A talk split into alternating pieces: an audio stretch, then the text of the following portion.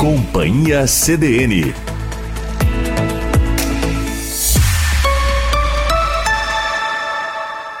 Carla Torres.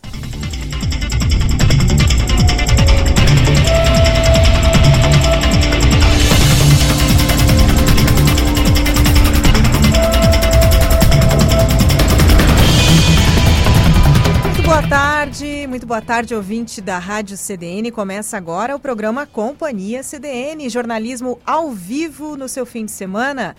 Agora são 15 horas, 15 horas 15 minutos, 24 graus em Camobi. Eu sou a jornalista Carla Torres, na técnica Wagner Oliveira, e nós vamos juntos com você até às 18 horas. É informação na medida certa para o seu final de semana. Informação, entretenimento, é uma revista é uma rádio revista aí no seu domingo, Companhia CDN. E vamos de previsão do tempo. Previsão do tempo para este domingo, início da semana. Domingo de sol com algumas nuvens, está agradável, né? A temperatura está amena, 24 graus nesse momento, sem chuva e a mínima hoje foi de 11, fez friozinho aí na madrugada. A máxima chega a 25 graus. Pode chegar ainda ao longo da tarde, né? A semana segue com o tempo nublado, bastante nebulosidade e a previsão é de chuva ao longo dos dias até pelo menos quarta-feira. As mínimas ficam entre 13 e 18 e as máximas de até 28 a 29 graus. E por falar em previsão do tempo, hoje né, entra o outono. Vamos ouvir do Gustavo Verardo a previsão da Baroclima para este outono. Olá a todos, o outono inicia no próximo domingo, meio-dia e 33 minutos. E qual vai ser a principal característica da estação? Bom, a gente vai ter o outono ainda com a atuação do fenômeno Laninha, que a gente sabe que traz chuva irregular ao estado gaúcho. Então, de maneira geral, de abril até o meio de junho, que é quando vai o outono, a gente espera chuvas irregulares no estado gaúcho. Mas isso não quer dizer que a gente não vá ter algum que outro evento de chuva intensa. Né? De maneira geral, em média, a chuva tende a se comportar de forma mal distribuída, com alguns períodos de estiagem, principalmente ali no final de abril e no mês de maio, mas a gente pode sim ter alguns eventos intensos de forma isolada. Com a atuação ainda do fenômeno Laninha, por conta disso, a gente tem o ingresso de massas de ar frio mais frequentes e antecipadamente. Logo, para quem não gosta muito de frio, a previsão para esse outono não é boa. Por quê? A gente já vai ter a incursão de massas de ar frio de forma mais frequente, até em média a, cada 8 a 10 dias. Já deveremos ter os primeiros episódios de geada no final do mês de maio. Então, atenção aí para a agricultura que no final de maio já tem possibilidade de geada para a região de Santa Maria e temperaturas baixas aí para esse outono. E com relação à chuva, conforme a gente vinha mencionando antes, a principal característica ainda segue sendo irregularidade.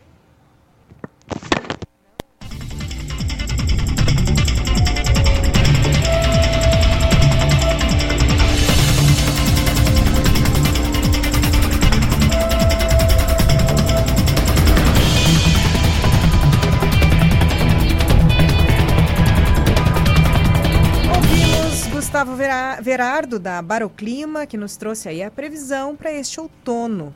E passou, né? Aqueles calorões, talvez nunca mais. Só em maio, quem sabe o veranico de maio nem tão quente assim, né? Tomara.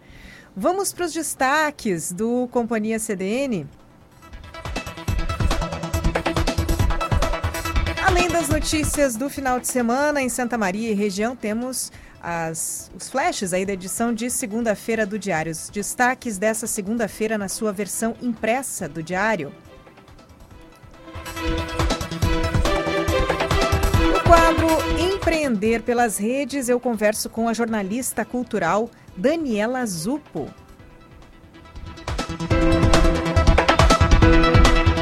Hoje tem Márcio Grings na sua coluna falando sobre literatura.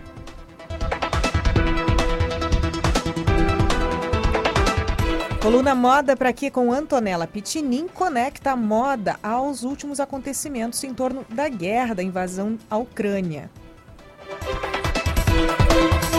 Programa Sente-se no sofá. Hoje tem dica de série com a Kita Toneto.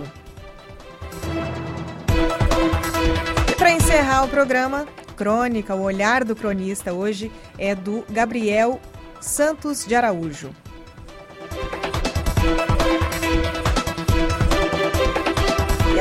Recebo aqui nos estúdios da Rádio CDN o nosso colega do BEI, Jevison Cabral. Muito bem-vindo, Jevison, que nos conta as atualizações do BEI.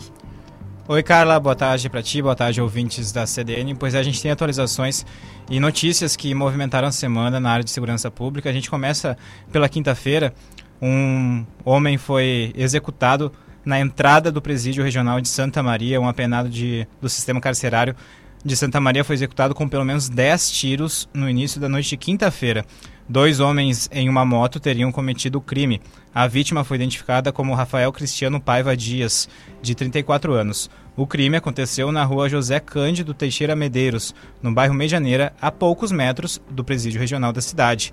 Ele chegou a ser socorrido, mas não resistiu aos ferimentos e morreu no Hospital Universitário de Santa Maria. Agora trazendo notícias já mais atuais, neste sábado um homem também foi morto por dois tiros no diácono João Luiz Pozobon. A vítima foi identificada como Luiz Eduardo da Silva, 29 anos. Ele foi morto com pelo menos dois disparos. O crime aconteceu na rua Galdino Berinazo, no bairro Diácono João Luiz Pozobon. A brigada foi ao local e isolou. E a gente tem conteúdos na nossa página do Facebook que mostram que o repórter Maurício Barbosa foi até o local, fez uma live do local do crime e logo na sequência, uma horinha depois, ele mostra que de foram detidos os suspeitos de terem sido o autor, os autores desse crime que chocou e continua chocando uma realidade bem triste aqui da Zona Leste. A gente, infelizmente, já se acostumou a noticiar é, notícias de crime, de tiroteio nessa região da cidade. Também movimentando aqui o final de semana, Mãe e filho são presos por tráfico em Camobi. O filho ainda constava como foragido do sistema carcerário.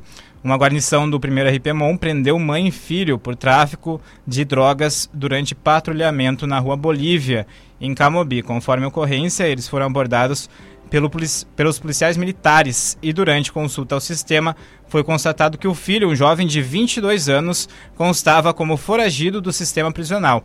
Durante revista pessoal com a mãe dele, uma mulher de 41, foram localizadas ainda duas porções de maconha. Aos PMs, o jovem relatou que seria proprietário da droga achada com a sua mãe e ainda revelou que havia guardado na casa de uma amiga mais uma porção da droga. Na casa da amiga foi encontrada uma barra de maconha e a quantia de 450 reais. A jovem também informou que mantinha a droga na sua casa a pedido do jovem. Diante dos fatos, foi dada voz de prisão ao trio e eles foram até a DPPA. Também tivemos, Carlos, infelizmente, mais uma notícia trágica durante o final de semana, dá para se dizer, um acidente na estrada da Boca do Monte que vitimou uma pessoa e deixou outras duas gravemente feridas. Acidente deixa dois feridos e um morto no distrito de Boca do Monte. Uma pessoa morreu e duas ficaram gravemente feridas em um acidente de trânsito na VRS 830, a estrada da Boca do Monte, na noite de sexta-feira. A vítima foi identificada como José Carlos Feverzani Fernandes, 54 anos. Outras duas pessoas ficaram feridas e foram socorridas. As vítimas, de 28 e 30 anos, foram socorridas pelos bombeiros e encaminhadas pelo SAMU até o USME para receberem cuidados médicos. Esses são os destaques desses últimos dias aí. Infelizmente, notícias bastante pesadas, né, Carlos? Com certeza, não é fácil. Essa rotina aí do, dos repórteres do B é pesada, né, Jefferson? De Mas fato. é necessária, é necessária porque são vocês que trazem essas informações para nós todos os dias. E confira mais em bay.net.br. Um bom trabalho para ti e até mais tarde, Plantão Bay, hoje às 18 horas. Isso aí, só iniciando. Só iniciando a jornada. Valeu, Jefferson.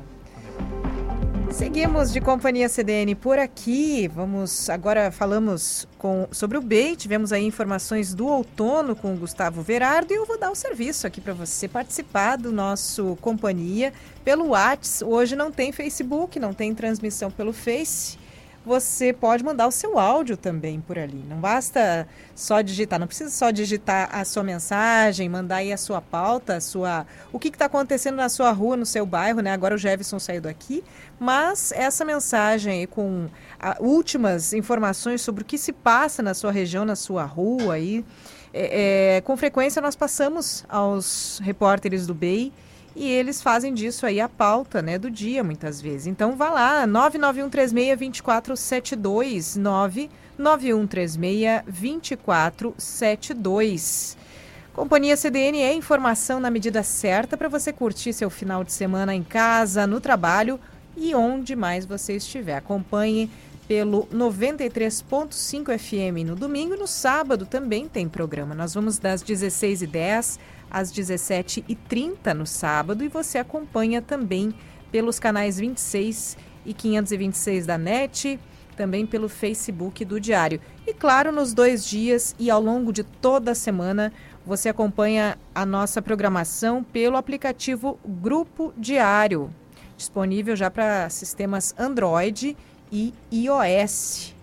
Além do mais, você já ouviu falar na Vox Pois então, a Vox é a rádio web do Diário. São 13 estilos musicais para te acompanhar 24 horas por dia, em casa, no carro, no trabalho, onde você estiver. Acesse aí voxsm.com.br, voxsm.com.br. Baixe o aplicativo também, tá lá no grupo diário, assim como todos os outros veículos do grupo, a Vox tá lá para você. Tem uma outra chamada, que essa é para os artistas, para os intérpretes, aí para os autores, né? Então, solte a, a, sua criatividade, o seu amor por Santa Maria, porque o Diário e a Prefeitura de Santa Maria apresentam o festival Canções para Santa Maria. São 18 mil reais em prêmios entre os vencedores do primeiro, segundo e terceiro lugar, além da canção mais popular. Então, esses, todos esses lugares aí dividem esse prêmio né, de 18 mil reais. As inscrições vão até 3 de abril. O regulamento e a ficha de inscrição você encontra no site do Diário, diariosm.com.br. diariosm.com.br. Também a ficha está disponível no site da Prefeitura são aceitas canções de todos os gêneros musicais. Então participe, você que tem aí os primeiros versos ou uma canção completa e nunca teve coragem, talvez, de, de publicar, né? De executar, por que não agora? Né? Festival Canções para Santa Maria, até 3 de abril, inscrições.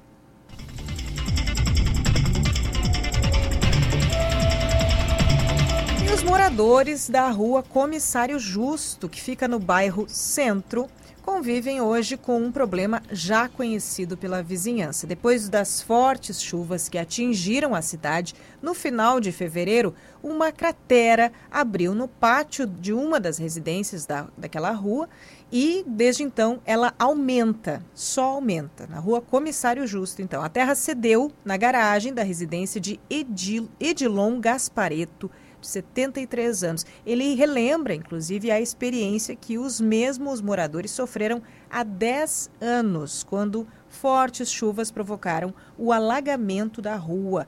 Desmoronamento de terra também foi registrado e ainda sedimento das casas. O aposentado relembra o fato que aconteceu no Natal e foi consertado apenas no dia 20 de janeiro. Então tá lá mais informações sobre essa cratera na rua Comissário Justo, em pleno centro de Santa Maria. Você encontra em diariosm.com.br. diariosm.com.br. E você olha aqui a foto, é familiar realmente, né? Quem passa pelo centro, já lembrei aqui onde fica essa casa. Então, é complicado, né? Muitos danos aí em função das chuvas e este, por exemplo, em pleno centro de Santa Maria. Este é o Companhia CDN com você até às 18 horas. Siga conosco.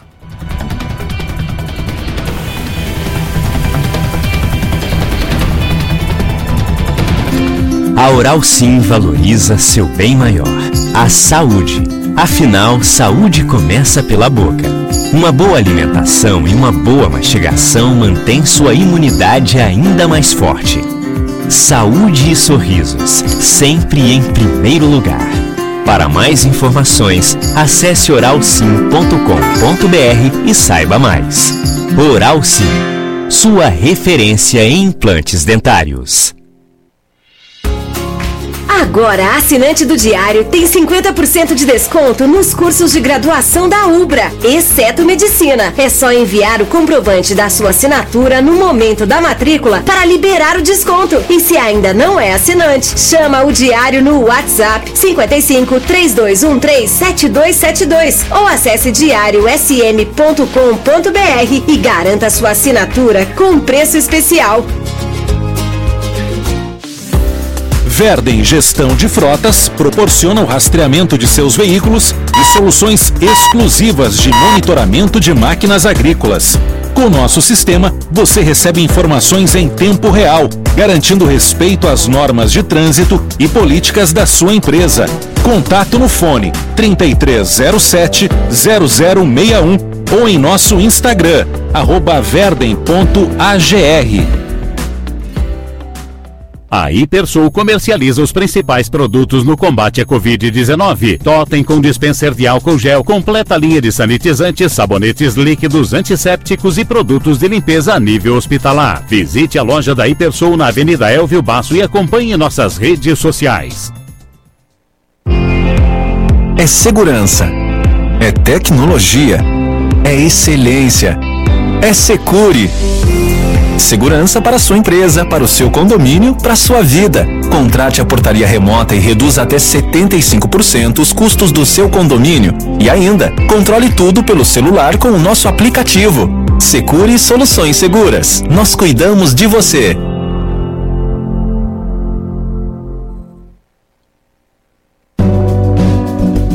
Você sabia que pode ajudar as entidades assistenciais de Santa Maria sem tirar um real do bolso? Destine parte do valor do seu imposto de renda para os fundos da criança, do adolescente e do idoso de Santa Maria. Quem tem impostos a restituir também pode destinar, pois o valor será somado ao que terá de volta e com correção. Consulte seu contador. Imposto solidário não custa nada, vale muito. Uma campanha com o apoio do Grupo Diário. Carla Torres.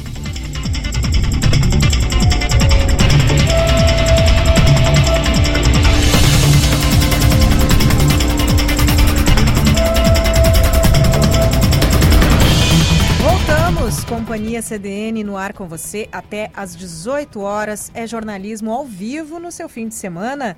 Eu sou Carla Torres e na técnica Wagner Oliveira. Participe aí pelo nosso WhatsApp 991362472, 991362472. Agora 15 horas 32 minutos, 24 graus em Camobi. E a previsão pode, marca aí que pode, podemos chegar a 25. Né? O calorão definitivamente foi embora. Que bom, né? Esse início aí de outono a caráter, então. O governo federal anunciou a antecipação do pagamento do 13º salário para aposentados do INSS e o saque de mil reais para trabalhadores que têm contas no FGTS. Os detalhes com Denise Olim. O governo federal anunciou nesta quinta-feira um pacote de medidas que deve injetar 86 bilhões de reais neste ano no país. O primeiro anúncio é o calendário de saques extras de mil reais de cada conta do Fundo de Garantia por Tempo de Serviço, que poderá ser sacado por trabalhadores a partir de 20 de abril até 15 de junho. Em 20 de abril será para quem nasceu em janeiro. Para os nascidos em fevereiro será no dia 30 de abril para nascidos em março, 4 de maio e assim por diante. Já em 15 de junho será para os nascidos em dezembro. Esse saque extraordinário das contas do FGTS será para diminuir o comprometimento da renda e o endividamento das famílias por causa da crise da Covid-19, segundo o governo. De acordo com a Caixa Federal, o pagamento ocorrerá por meio do aplicativo Caixa Tem, usado para pagamento de benefícios sociais e trabalhistas nos últimos anos. O dinheiro será depositado numa conta poupança digital, podendo ser transferido por meio do Caixa Tem para uma conta corrente pelo celular. Além desse saque extra de mil reais, os trabalhadores também podem fazer os demais tipos de saques do FGTS que já estão previstos em lei. É o caso de quem é despedido por justa causa, ou quem se aposenta ou precisa pegar dinheiro para pagar a casa própria. A outra medida anunciada pelo governo federal nesta quinta-feira é o pagamento antecipado do 13º salário para aposentados e pensionistas do INSS.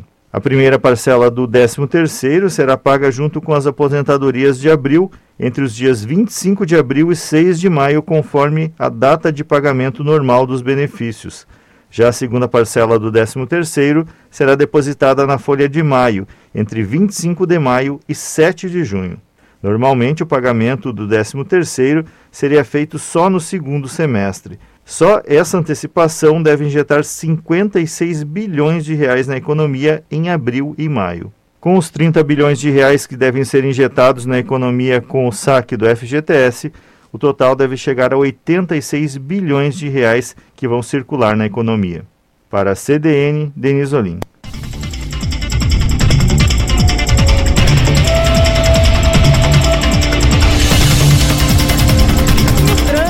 liberado totalmente na Avenida Presidente Vargas. O trecho estava interrompido em função de obras desde setembro de 2021.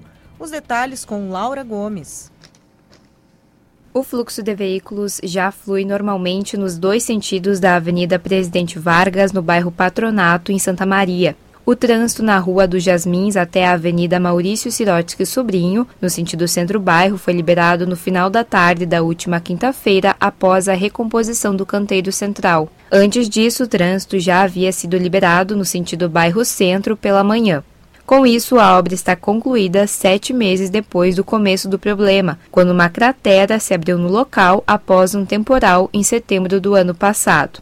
Para resolver o problema, foi recomposto o aterro e a via pública do espaço. Também foi feita a proteção de taludes com muros de contenção à gravidade. Esta estrutura, composta de arames e pedras, denominada gabião, foi construída para estabilizar o aterro. Ainda foi construída uma galeria em concreto armado com aproximadamente 4 metros de extensão para proteger melhor a base do solo do entorno por onde escorre o córrego.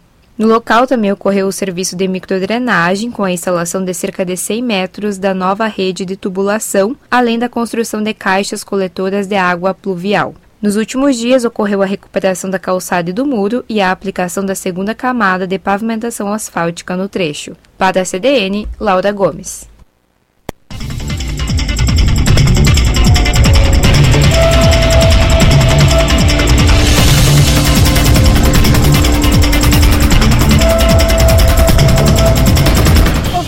Laura aí sobre essa angústia, né? Mais um dos pontos aí problemáticos no trânsito em Santa Maria em função dos, das consequências das chuvas. Então, solucionado o problema. Vamos para a Covid-19, a questão, a polêmica das máscaras.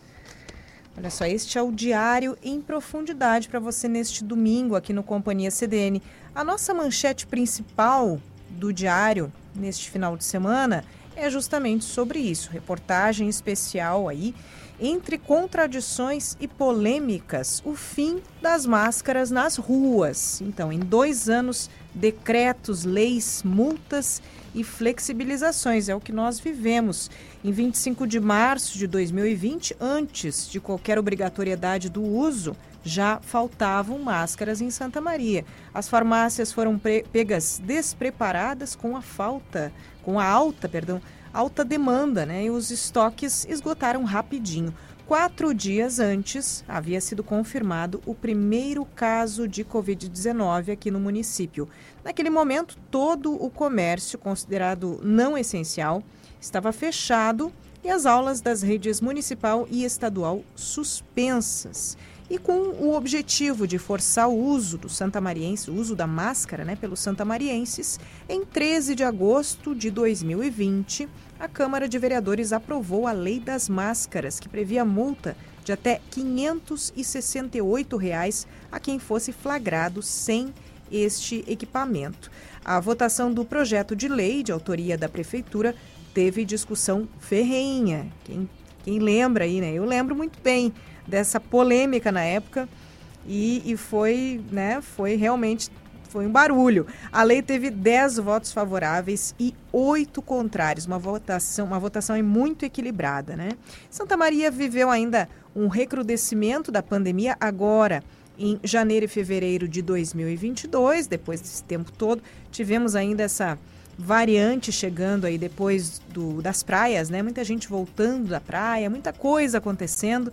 Essa porta de entrada do, da última variante que chegou por aqui é discutível, mas foi por ali, janeiro e fevereiro.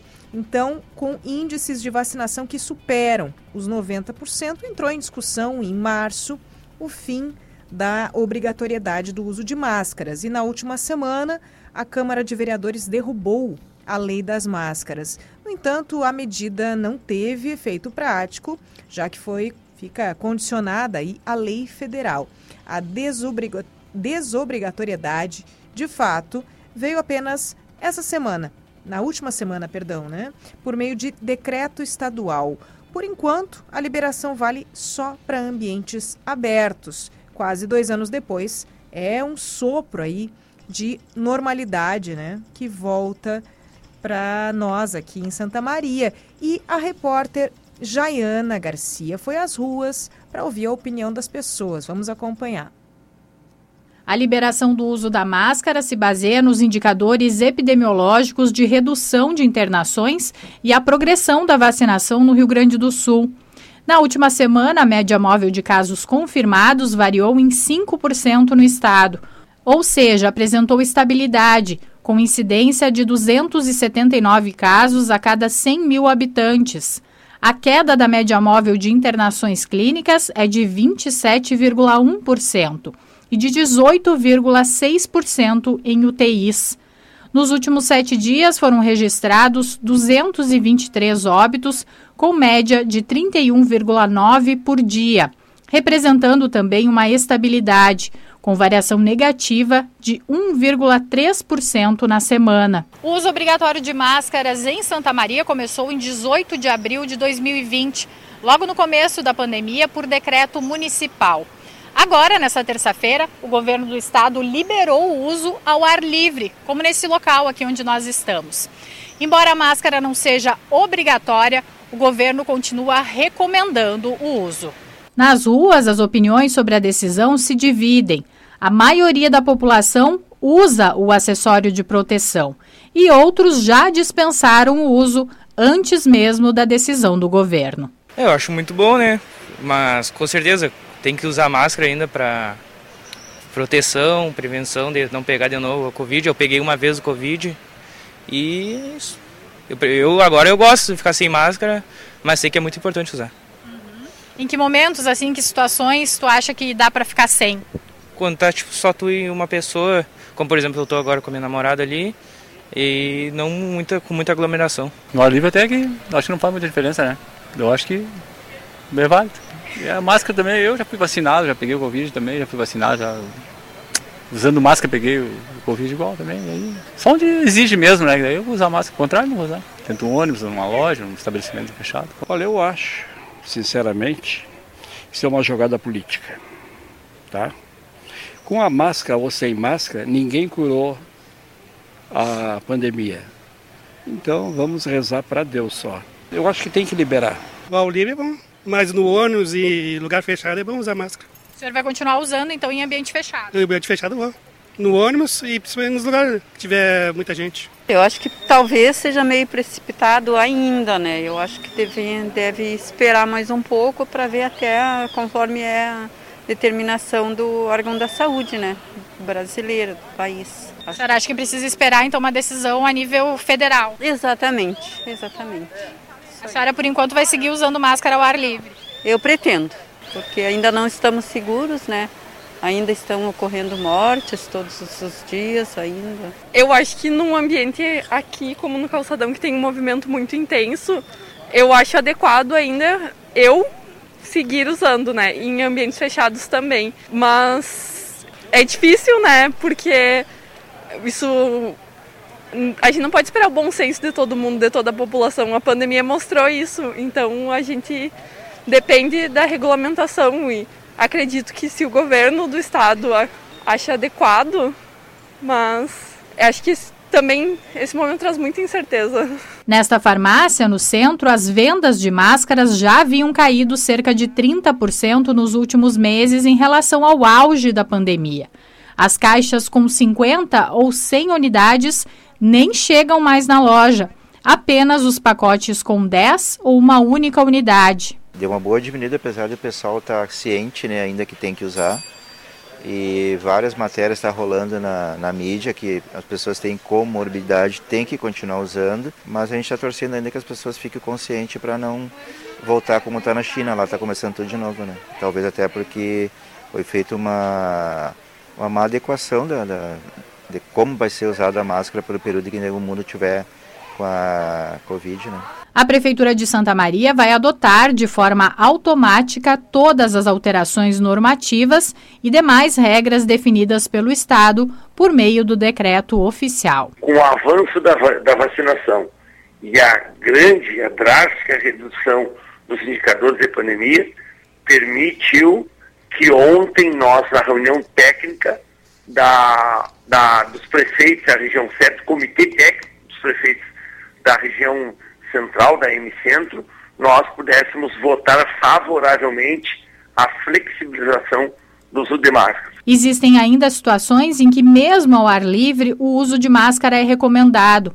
É o caso de ambientes lotados, como estádios de futebol, onde a distância interpessoal é menor do que um metro, e quando há contato prolongado. Além disso, é sugerido que determinados grupos também façam o uso, como pessoas não vacinadas, com doenças autoimunes, em tratamento oncológico e com algumas doenças, como obesidade e diabetes.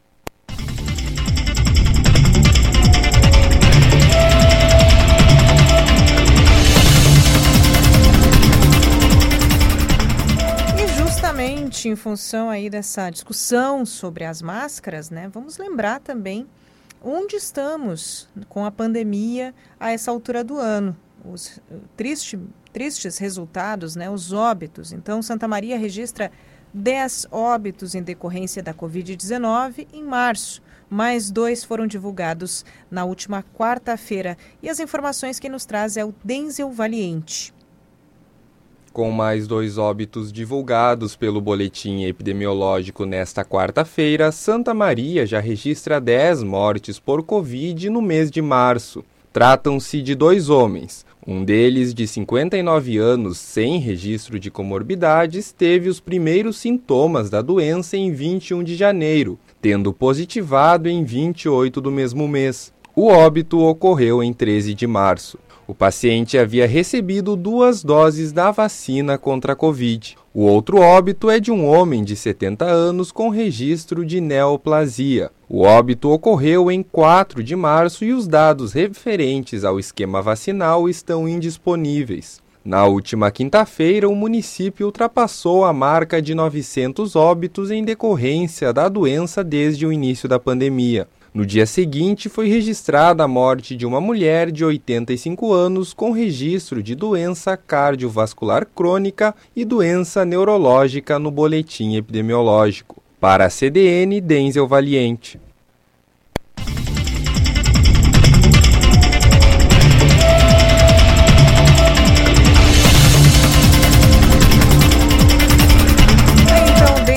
Trazendo as últimas informações a respeito dos óbitos por Covid-19 em Santa Maria.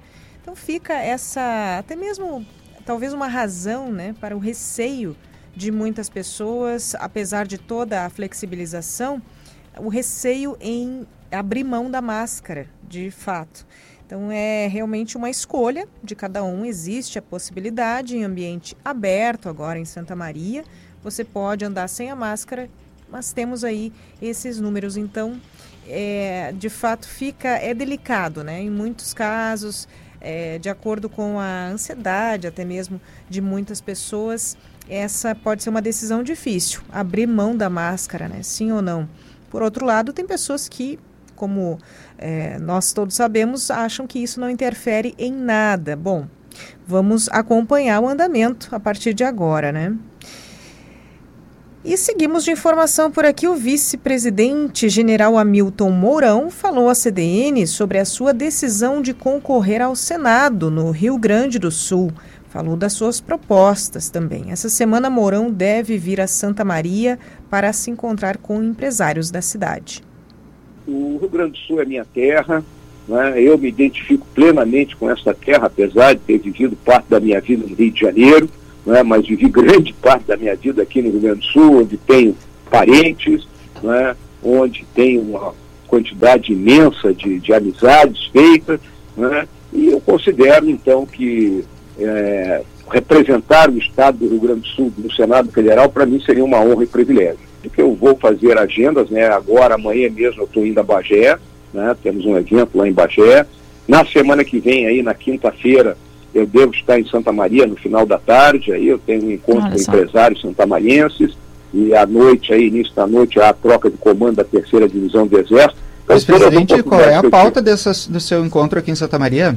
É conversar com os empresários, né, e procurar mostrar a eles, né, vamos dizer, conversar com eles sobre né, a forma como eu vejo as soluções né, necessárias para a gente é, resolver problemas que nós temos aqui no Rio Grande do Sul, que são muito similares aos problemas que a gente tem no resto do país. Uma coisa clara, né, é a questão econômico-financeira do Estado, né, que é a questão fiscal, que é algo que nós temos que auxiliar o governo estadual né, no sentido de buscar o equilíbrio das suas contas, né, a questão da infraestrutura, né, buscar aí os recursos necessários para os projetos de infraestrutura, a gente vê aí um, muito claro a questão da duplicação da 290, né, é algo que tem que avançar, porque é uma artéria importantíssima do nosso Estado, né, o apoio ao nosso agronegócio, a questão da estiagem, né, a questão da seca, que nós temos que buscar soluções permanentes, né, porque é um, é um, vamos dizer, um fenômeno que vai continuar ocorrendo, né, e nós não podemos ficar sujeitos a sermos surpreendidos por ele todo ano e termos perdas e quebras aí na nossa safra. Assim como né, outros assuntos como a questão educacional, a questão da melhoria né, das instalações de saúde, tem bastante coisa para a gente trabalhar.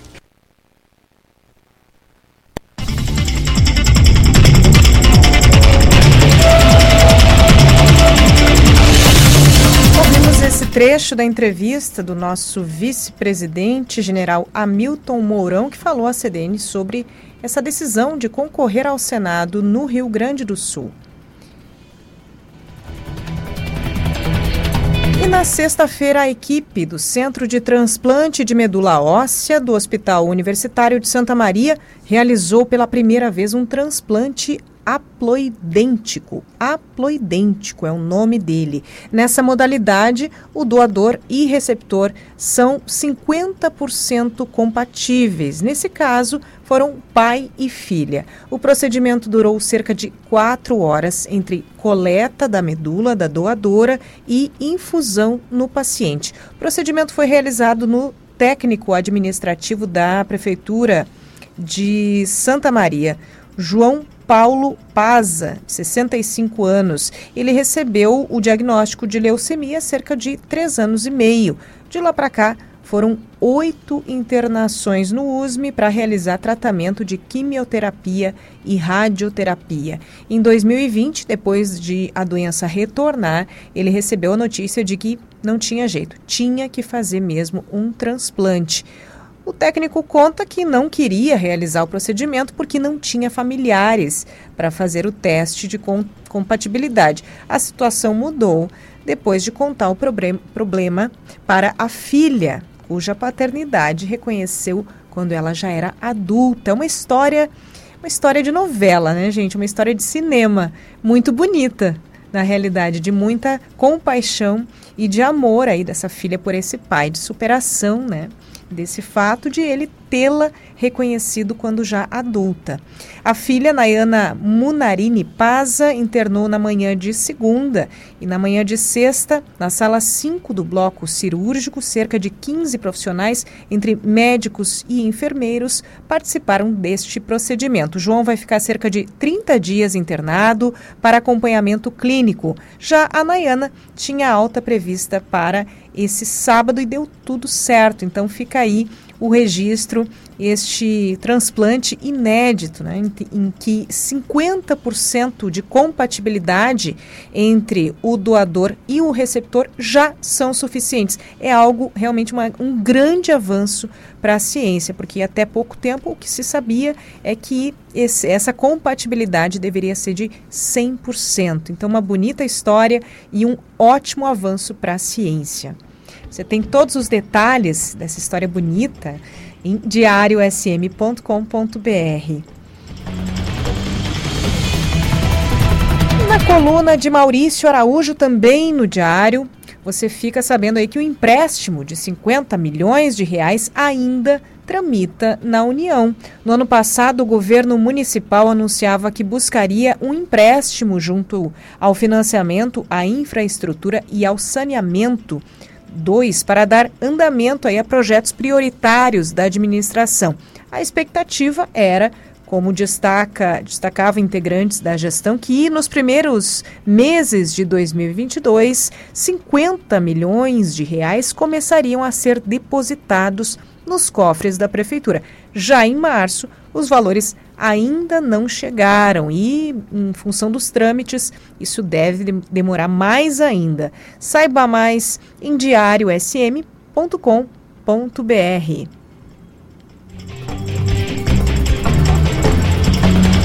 E o Centro de Atividades Múltiplas Garibaldi Poguete, mais conhecido como Bombril, está fechado para reformas. Vamos ouvir. O Bombril está de portas fechadas e desta vez não é em função da pandemia. Toda a fiação elétrica do local foi furtada. O fato aconteceu em janeiro deste ano, mas os registros constantes de vandalismo acabaram agravando ainda mais a situação. Para resolver o problema, a Secretaria de Cultura solicitou a elaboração de um projeto elétrico para mais segurança às instalações, o projeto hidráulico e uma revisão do telhado. Ainda segundo a Prefeitura, em 2021 houve problemas com infiltrações devido a ventos fortes na região e mudanças de temperatura em um curto período de tempo, prejudicando também a parte interna, principalmente os banheiros. O local possui uma estrutura em formato de arena adequada para eventos de médio porte com capacidade para uso de até 530 pessoas. Para a CDN, Thaís Sereta.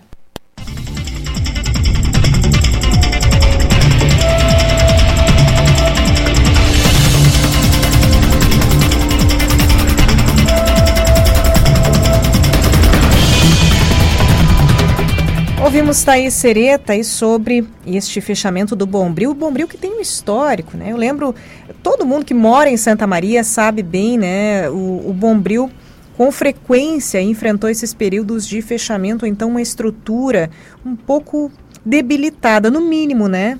Para dizer o mínimo aí, um pouco debilitada fazíamos ensaios, olha só, o, realmente o centro é, é serve para tudo, né? O, o Garibaldi Poguete tem muitas utilidades, é um bombril mesmo, e nós fazíamos ensaios de grupo de teatro lá dentro. Então, um espaço muito bom, inclusive para apresentações, muito amplo, mas infelizmente aí agora este último triste episódio envolvendo este roubo de fios. Que coisa triste. O pessoal do BEI aqui ontem ainda também nos atualizou sobre esses últimos uh, acontecimentos na cidade, né? Casos relacionados à receptação depois desse, desse furto de fios aí pela cidade. Muito triste. E vamos para uma coisa boa, olha só, coisa boa para quem ganhou, né? Duas apostas das cidades de Uberlândia e Monga, Mongaguá Então, Uberlândia em Minas e Mongaguá em São Paulo, essas duas apostas acertaram os seis números do concurso milionário da Mega Sena nesse sábado. A edição 2464, sorteio re realizado em São Paulo, teve sorteados os números 2, 7, 24, 43, 52 e 56. Se eu soubesse, né? Esses foram. Tem dois números aí que eu costumava apostar. Poderia ter feito uma fezinha, teria chegado perto. Então, a Caixa informou que cada bilhete ganhador vai receber 94 milhões 690 mil reais. Quase 95 milhões, hein? O valor de quase 190 milhões, virou o quinto maior prêmio da história da Mega Sena em concursos regulares. Então fica aí essa esse gostinho, né, para os próximos sorteios aí, esse sonho para muita gente. Então dois, dois apostadores dividindo esse prêmiozão da Mega Sena. Agora são 15 horas e 59 minutos. Este é o Companhia CDN. Siga conosco até às 18 horas.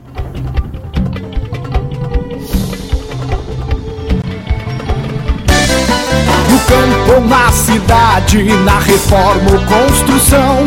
Locarmac tem de tudo, Locarmac tem a solução. São bitoneiras, parafusadeiras, tudo em andaimes e elevação. São máquinas e equipamentos facilitando a sua construção. Locarmac, locando soluções. Avenida Medianeira 398, fone 3222 7565. Locarmac. Se você quer morar em um apartamento inovador, com espaço à moda antiga, precisa conhecer o Residencial Saturno, o mais novo empreendimento da construtora Anima, localizado a menos de 150 metros da Universidade Franciscana. São amplas unidades de um e dois dormitórios, com até 70 metros quadrados. Além disso, o empreendimento conta com dois espaços gourmet, espaço pet, bicicletários e quatro elevadores. Invista em um imóvel moderno e bem localizado que perdurará por gerações. Construtora Anima, há 46 anos concretizando sonhos com o pronto atendimento virtual 24 horas da Unimed Santa Maria. Você pode fazer consultas adultas e pediátricas sem sair de casa, pelo seu plano de saúde, Unimed Card, Uniped ou particular. É só acessar o app do Hospital Unimed Santa Maria no seu smartphone e seguir os passos na tela. É rápido, fácil e na hora que você precisa. Baixe o aplicativo e conheça essa novidade. Em comemoração aos seus 13 anos, o Royal Plaza Shopping apresenta o primeiro Festival da Cerveja Artesanal, de 25 a 27 de março. Shows, presença do mestre cervejeiro Diego Pinto e mais de 20 rótulos de cerveja. Principais rótulos confirmados: Roleta Russa, Barbarella, Imigração, Coruja, Saint Beer, Leisten Beer, Apoio, Drinks, mais cervejas especiais e Cervejaria Leisten Beer. Venha comemorar conosco Royal Plaza Shopping, compartilhando momentos com você. Qual zagaia você escolhe para desfrutar nos dias de calor? A sugestão para deixar os dias mais frescos é uma cerveja clara, leve e refrescante. Conheça a nossa relíquia, uma receita tradicional santamariense resgatada pela cervejaria Zagaia. Siga arroba Zagaia Beer nas redes sociais. Conheça os pontos de venda e programe sua visita à nossa fábrica em Itaara.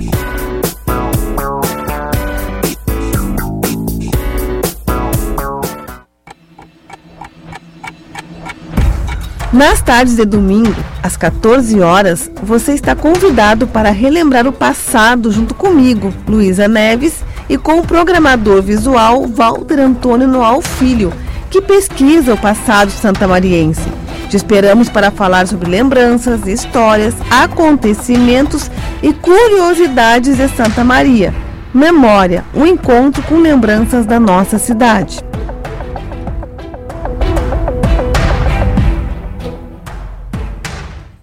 Carla Torres.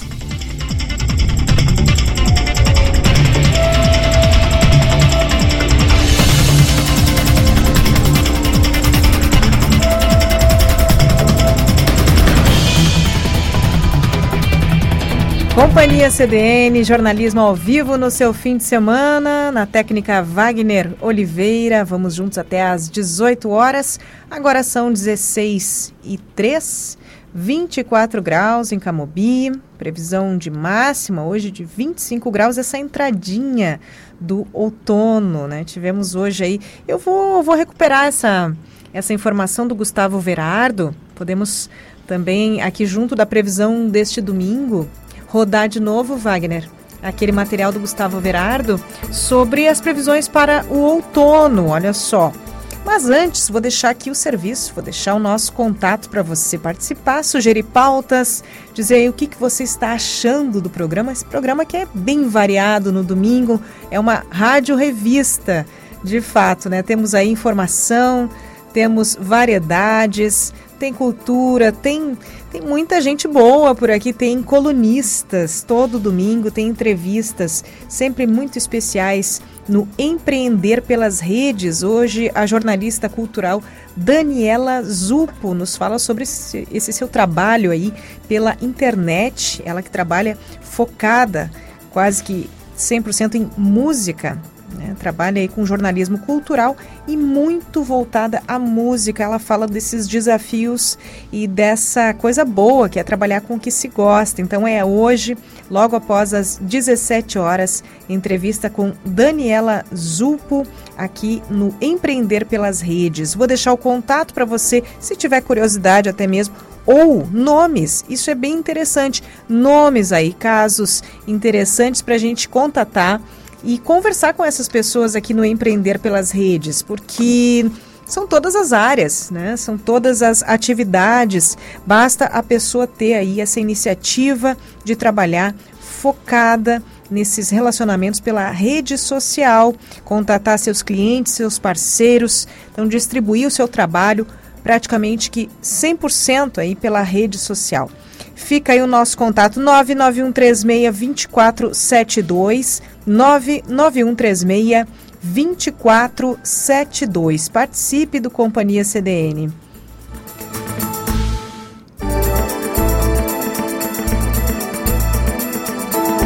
E já está no ar a Vox, a rádio web do Diário. São 13 estilos musicais para te acompanhar 24 horas por dia em casa, no carro e no trabalho ou onde você estiver, né? Acesse voxsm.com.br, voxsm.com.br ou baixe o aplicativo do Grupo Diário e acompanhe a programação da Vox. Aplicativo do Diário, aplicativo Grupo Diário que está disponível, seja aí o seu smartphone do sistema Android ou iOS, dá para baixar gratuitamente, você acompanha aí todas, todos os veículos do Grupo Diário, aplicativo Grupo Diário. E mais um serviço aqui sobre o diário em conjunto com a Prefeitura de Santa Maria. Isso porque nós temos aí daqui a pouquinho o aniversário da cidade, é em maio, e vem aí o festival Canções para Santa Maria. Inscrições já abertas até o dia 3 de abril. São 18 mil reais em prêmios entre os vencedores do primeiro, segundo, terceiro lugar e ainda canção mais popular. Inscrições até o dia 3 de abril. Você tem regulamento e ficha, todas as informações no site do Diário e também no site da Prefeitura. São aceitas canções de todos os gêneros musicais. Participe! E vamos lá de previsão completa, previsão do tempo para este domingo, início da semana. Olá a todos. O outono inicia no próximo domingo, meio-dia e 33 minutos. E qual vai ser a principal característica da estação? Bom, a gente vai ter o outono ainda com a atuação do fenômeno Laninha, que a gente sabe que traz chuva irregular ao estado gaúcho. Então, de maneira geral, de abril até o meio de junho, que é quando vai o outono, a gente espera chuvas irregulares no estado gaúcho. Mas isso não quer dizer que a gente não vá ter algum que outro evento de chuva intensa. Né? De maneira geral, em média, a chuva tende a se comportar de forma mal distribuída, com alguns períodos de estiagem, principalmente ali no final de abril e no mês de maio, mas a gente pode sim ter alguns eventos intensos de forma isolada. Com a atuação ainda do fenômeno Laninha, por conta disso, a gente tem o ingresso de massas de ar frio mais frequentes e antecipadamente. Logo, para quem não gosta muito de frio, a previsão para esse outono não é boa. Por quê? A gente já vai ter a incursão de massas de ar frio de forma mais frequente, até em média a, a cada 8 a 10 dias. Já deveremos ter os primeiros episódios de geada no final do mês de maio. Então, atenção aí para a agricultura que no final de maio já tem possibilidade de geada para a região de Santa Maria e temperaturas baixas aí para esse outono. E com relação à chuva, conforme a gente vinha mencionando antes, a principal característica ainda segue sendo irregularidade.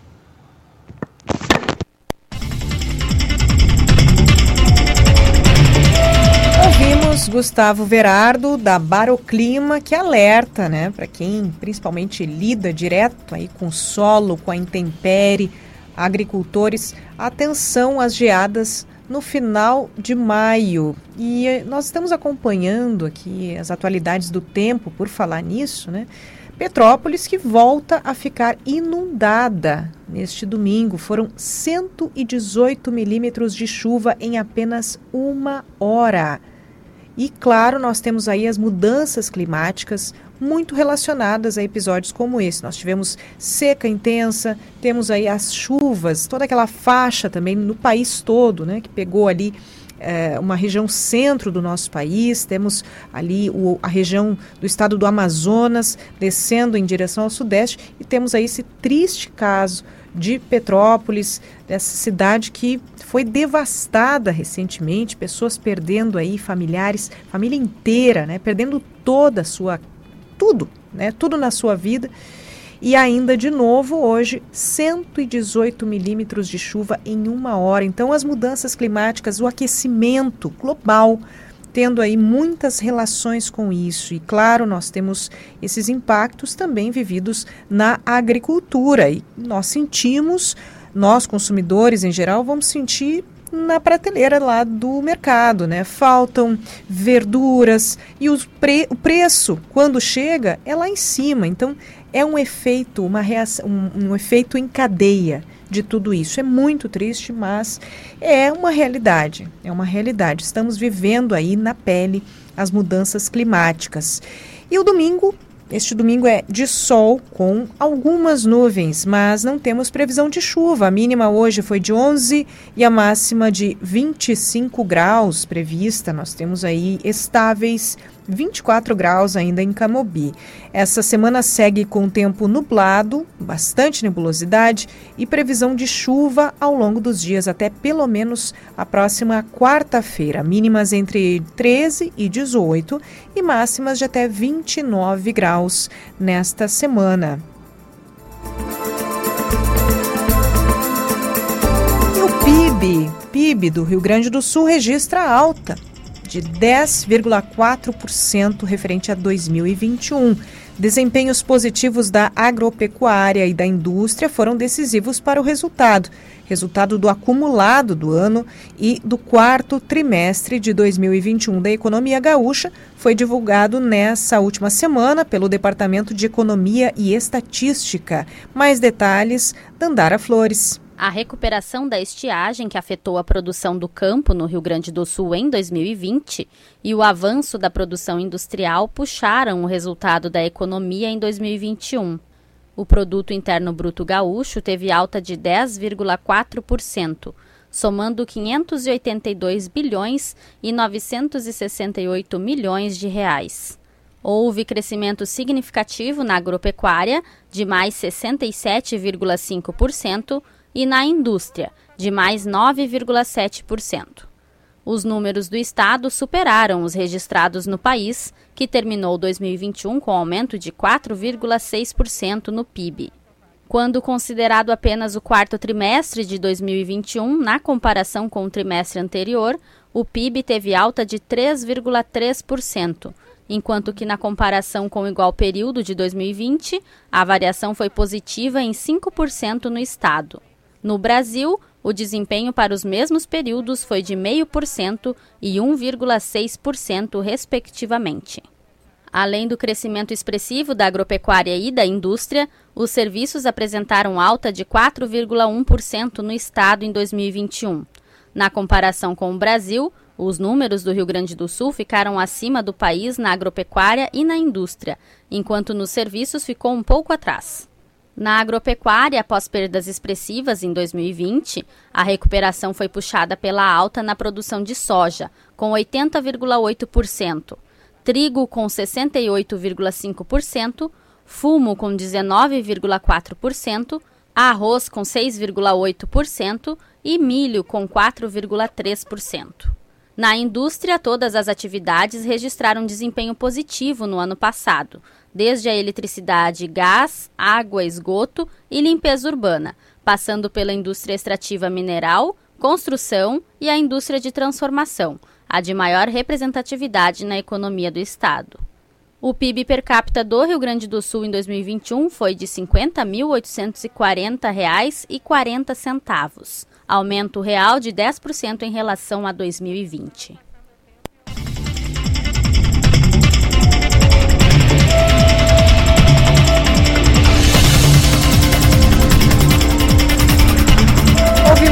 Dandara Flores com as informações sobre essa, essa alta né, do Estado em relação ao PIB. Uma notícia boa. E deve iniciar ainda esse mês a venda de passagens aéreas de Santa Maria para o Aeroporto Internacional de Guarulhos, em São Paulo. Técnicos da Gol estiveram nesta quarta-feira visitando o novo comandante da Ala 4 aqui de Santa Maria e também o terminal de passageiros do aeroporto da cidade. A Gol Linhas Aéreas confirmou que a partir de 1 de novembro deste ano vai fazer viagens entre Santa Maria e o Aeroporto Internacional de Guarulhos, em São Paulo, com um avião ATR-72 de 68 lugares. Essa aeronave será da empresa Voo e Pés, que tem parceria com a Gol. Por isso, a venda de passagens será no site da Gol, assim como toda a prestação de serviços. A projeção é que sejam criados 15 empregos diretos aqui em Santa Maria para fazer a operação no aeroporto, o que inclui atendimento, embarque e carregamento da aeronave. Depois desta última vistoria, foi confirmado que a venda das passagens aéreas de Santa Maria a Guarulhos começará em breve. Os preços ainda não foram divulgados. Inicialmente, os voos sairão de Guarulhos no início da tarde e partirão de Santa Maria para São Paulo no final da tarde, em três dias da semana. Na minha coluna do Diário Impresso desta quinta-feira, você confere em quais dias da semana estão previstos os voos e mais detalhes sobre essa notícia que é bem importante para o desenvolvimento econômico de Santa Maria.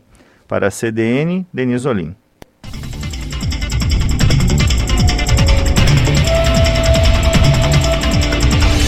Lá informação em diariosm.com.br, diariosm.com.br. Todas essas informações a respeito da venda de passagens aéreas de Santa Maria para o Aeroporto Internacional de Guarulhos. E a execução do programa Sementes Forrageiras deste ano foi autorizada pela Secretaria de Agricultura, Pecuária e Desenvolvimento Rural nessa semana. O ofício assinado pela secretária Silvana Covatti autoriza a Emater a elaborar projetos de aquisição de sementes de pastagens para 93 entidades privadas, entre sindicatos, associações e cooperativas que haviam manifestado interesse em participar deste programa. Mais detalhes quem nos traz é Dandara Flores. O Sementes Forrageiras irá beneficiar cerca de 13 mil agricultores familiares e pecuaristas familiares no estado. Uma das novidades é que o valor individual a ser financiado por agricultor aumentou de 500 para 600 reais. E o teto máximo por entidade passou de 150 mil para 180 mil reais. O aumento foi autorizado pela Secretaria da Fazenda por meio de suplementação orçamentária para este ano, em razão da estiagem. De acordo com a coordenadoria do programa, o aumento da área cultivada com pastagens nesse período é fundamental para a recuperação e a estabilidade na produção leiteira. O aumento no volume de forragem busca também compensar uma parte do estoque de alimento de reserva, principalmente de silagem, que foi consumido em decorrência das estiagens dos últimos anos, evitando assim perdas ainda maiores na produção. O convênio com prefeituras para a execução de parte do programa, anunciado em janeiro, ainda está em estudo pela área jurídica do governo. A partir desses convênios, os recursos do Forrageiras poderão alcançar até 11 milhões de reais.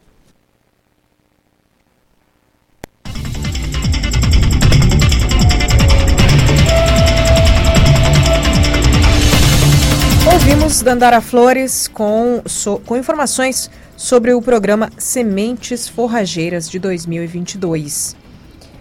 E o registro dos controladores tem queda de 36,2% nas infrações aplicadas no mês de fevereiro. No total, 4.322 infrações de trânsito foram registradas, a maioria por excesso de velocidade. Quem nos traz mais informações é Eduarda Costa.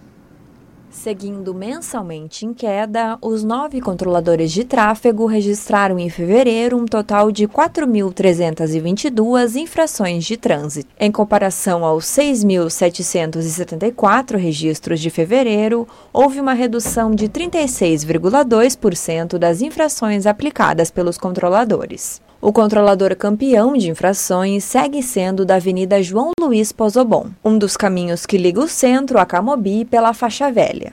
Apenas nos 28 dias do mês foram mais de 1.700 infrações, sendo 80% delas por excesso de velocidade. Na sequência, com um número muito abaixo, estão os controladores da Avenida Governador Walter Jobim, com 671 infrações, e o da Avenida Elvio Basso, com 383 infrações. Ambos com quase a totalidade dos registros por excesso de velocidade em até 20% além do permitido. Os nove controladores da cidade multam e notificam desde o mês de junho de 2021 através do Departamento Estadual de Trânsito. Eles identificam motoristas que excedem o limite de velocidade, que passam no sinal vermelho do semáforo ou que param sobre a faixa de pedestres. A Secretaria de Mobilidade Urbana chegou a iniciar um estudo nas três vias que mais multam pelos flagrantes de controladores da cidade. O estudo, que analisa o comportamento dos motoristas nas vias, poderá resultar em um aumento de 50 km por hora para 60 km por hora no limite de velocidade máxima das avenidas Giacomo Luiz Pozobon, Elvio Basso e Walter Jobim. Segundo o secretário, esse estudo vai aguardar a volta às aulas da UFSM, que ocorre em abril, quando o trânsito fica ainda maior na cidade, para identificar a velocidade média das vias. Em diariosm.com.br você confere o histórico de infrações registradas pelos controladores de tráfego e as autuações dos agentes da Coordenadoria de Trânsito e Mobilidade Urbana e dos fiscais da Zona Azul. Para a CDN, Eduarda Costa.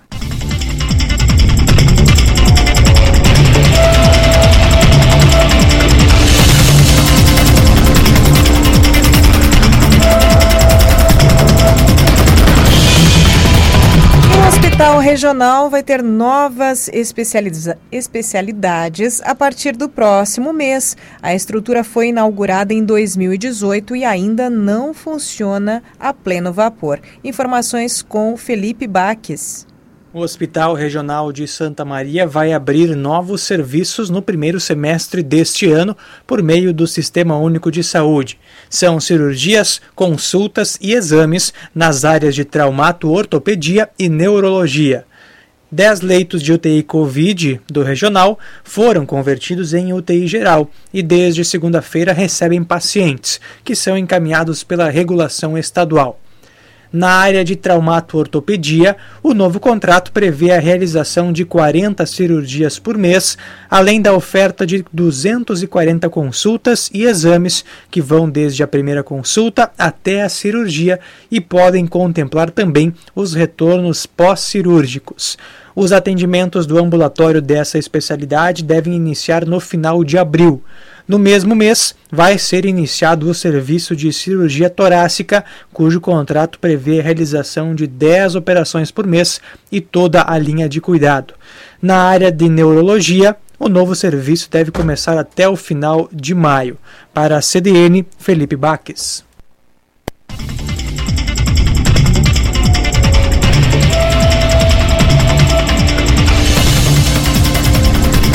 Vacinação contra a gripe começa em 4 de abril. Campanha é dividida em duas etapas e começa com os idosos e trabalhadores da saúde. Quem nos traz mais informações é Claudiane Weber. O Ministério da Saúde anunciou o cronograma de vacinação contra a gripe pela rede pública neste ano. Começa em 4 de abril e vai até 3 de junho. A campanha nacional de imunização contra a influenza é dividida em etapas. A primeira delas inclui os idosos a partir de 60 anos e os trabalhadores de saúde. A segunda etapa, que se inicia em 3 de maio, inclui outros grupos prioritários. Estima-se que 76,5 milhões de brasileiros integrem os grupos prioritários e o Ministério da Saúde garantiu 80 milhões de doses. Como a vacinação contra a gripe ocorre em paralelo à vacinação contra a Covid-19, a orientação do Ministério da Saúde é que a vacinação contra o novo coronavírus será priorizada. Porém, a pasta adverte que, com o avanço da liberação de medidas restritivas da Covid-19, a circulação de outros vírus, como o da gripe, começa a aumentar e, por isso, é importante garantir a imunização. No dia 30 de abril, está previsto o dia D da vacinação. No caso das crianças de seis meses a menores de 5 anos que já receberam ao menos uma dose da vacina influenza ao longo da vida e em anos anteriores, deve-se considerar o esquema vacinal com apenas uma dose de 2022. Já para as crianças que serão vacinadas pela primeira vez, a orientação é agendar a segunda dose da vacina contra a gripe para 30 dias após a primeira dose. Já em relação ao sarampo, o Ministério da Saúde reforça também a importância da vacinação. Para evitar surtos da doença, a campanha de vacinação em 2022 será focada em crianças de 6 meses a menores de 5 anos de idade e também trabalhadores da saúde. Confira as informações completas em diariosm.com.br. Para a CDN, Claudiane Weber.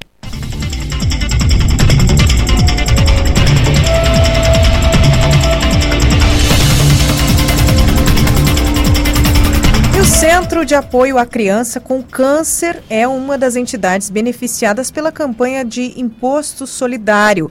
Acompanhe na reportagem de Gabriel Marques o que já foi feito a partir da destinação do imposto naquele local. A Associação de Pais e Amigos dos Excepcionais, a APAI, é uma das entidades participantes da campanha Imposto Solidário, com cerca de 200 pessoas atendidas entre crianças, adolescentes e adultos, a APAI tem como projeto participante da campanha de destinação desse ano a estimulação essencial. Então a gente vai dar seguimento nos projetos que a gente tem e dependendo do recurso que a gente conseguir arrecadar, a gente vai conseguir ampliar os nossos atendidos, né?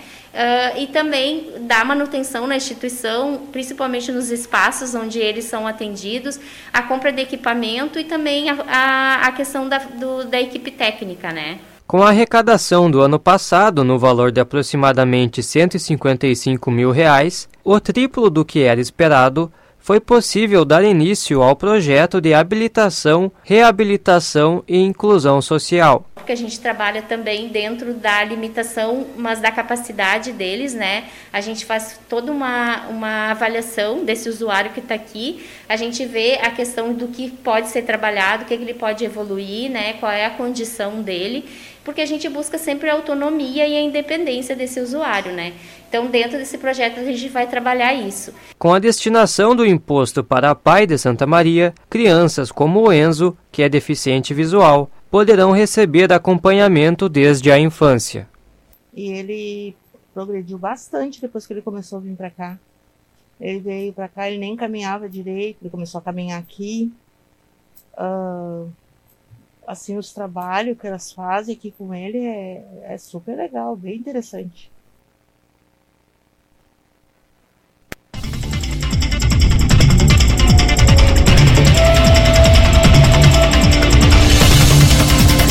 Ouvimos o registro aí, o, o, a reportagem de Gabriel Marques sobre o que já foi feito no Centro de Apoio à Criança com Câncer, graças à campanha Imposto Solidário.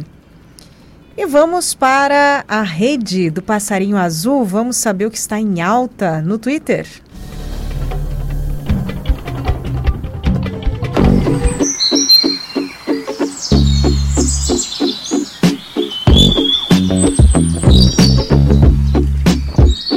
Vamos, vamos lá para as hashtags deste, deste domingo, eu ia dizer sábado, né? Deste domingo aí, hoje, 20 de março. Entretenimento em alta aqui, The Masked Singer Brasil.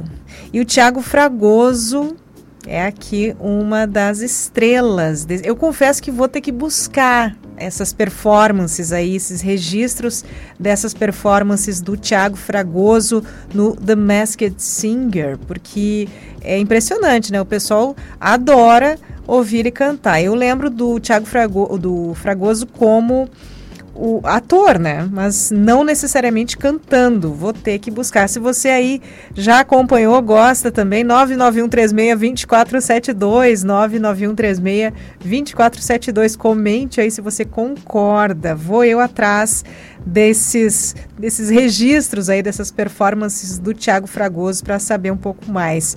Tem também o The Voice Brasil, The Voice Mais que está em alta, The Voice Plus ou The Voice Mais, enfim, que está em alta também, pessoal com mais experiência na vida, né, cantando, soltando a voz aí, muito bonito de ver. Esse eu já pude acompanhar e realmente é uma boa apresentação, uma bonita apresentação, seja quem for, né? Temos aí Petrópolis, também não é só de alegria que são feitos, claro, os destaques, né, as hashtags do Twitter. Petrópolis é assunto hoje. Nós já comentamos por aqui. 118 milímetros em apenas uma hora. A cidade de Petrópolis é avassaladora, né? A, a tragédia, então, é avassaladora por lá de novo, com essa esse fluxo tão alto, tão forte de água, né, devido às chuvas, novas chuvas na cidade. Tá, então, mais entretenimento, nós temos a Negrali em alta hoje também no Twitter, hashtag Negrali. E é isso, tem futebol também, tem Flamengo versus Vasco aqui em alta e ainda a Ferrari, Charles Leclerc da Ferrari, que largou na pole position no Grande Prêmio de Bahrein, primeira corrida da temporada 2022 da Fórmula 1 neste domingo. Estes são os assuntos, né, as hashtags que subiram hoje nessa tarde de domingo aqui no Twitter. É isso, seguimos de Companhia CDN, vamos a um breve intervalo. Siga conosco até às 18 horas. Sua casa nunca foi tão importante como agora. A Michelle Decorações sabe bem e por isso alia os melhores produtos sob medida, como tapetes, cortinas e papéis de parede, com um serviço especializado que só quem está há mais de 40 anos no mercado pode garantir. Nos siga nas redes sociais ou utilize nosso atendimento online pelo WhatsApp 981156491. Para dar um upgrade na sua casa, chame a Michelle Decorações. Colégio Nossa Senhora de Fátima. 70 anos educando com base no Evangelho e nos princípios paulotinos de educação. Faça parte desta história. Oferecemos berçário, educação infantil, anos iniciais, anos finais e ensino médio. Colégio Nossa Senhora de Fátima. Educação e humanização para toda a vida. Fone 30 33 89 50. Já está disponível a Rádio Vox a rádio web do Grupo Diário. São três estilos, incluindo pop, rock, sertanejo, pagode, MPB e muito mais. Acesse agora diariosm.com.br ou baixe o app do Grupo Diário e ouça agora. Rádio Vox, o seu estilo está aqui.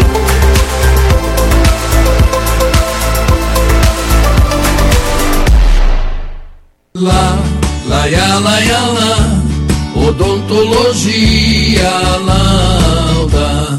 São 40 anos de alegrias, são 40 anos de profissão, são 40 anos de estudos, tecnologias e evolução.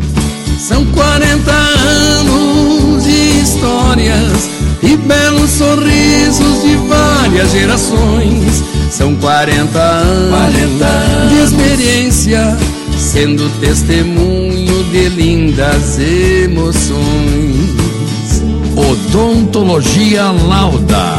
Há 40 anos, o brilho do seu sorriso.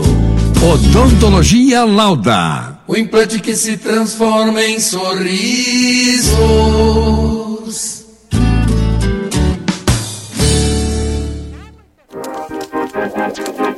Notem Energia Solar. Contamos com engenheiros e profissionais qualificados, além de garantir a instalação do seu sistema de energia solar em até 60 dias. Faça um orçamento através do nosso site notem.com.br ou ligue 55 3015 1790. Energia solar é na Notem. Carla Torres.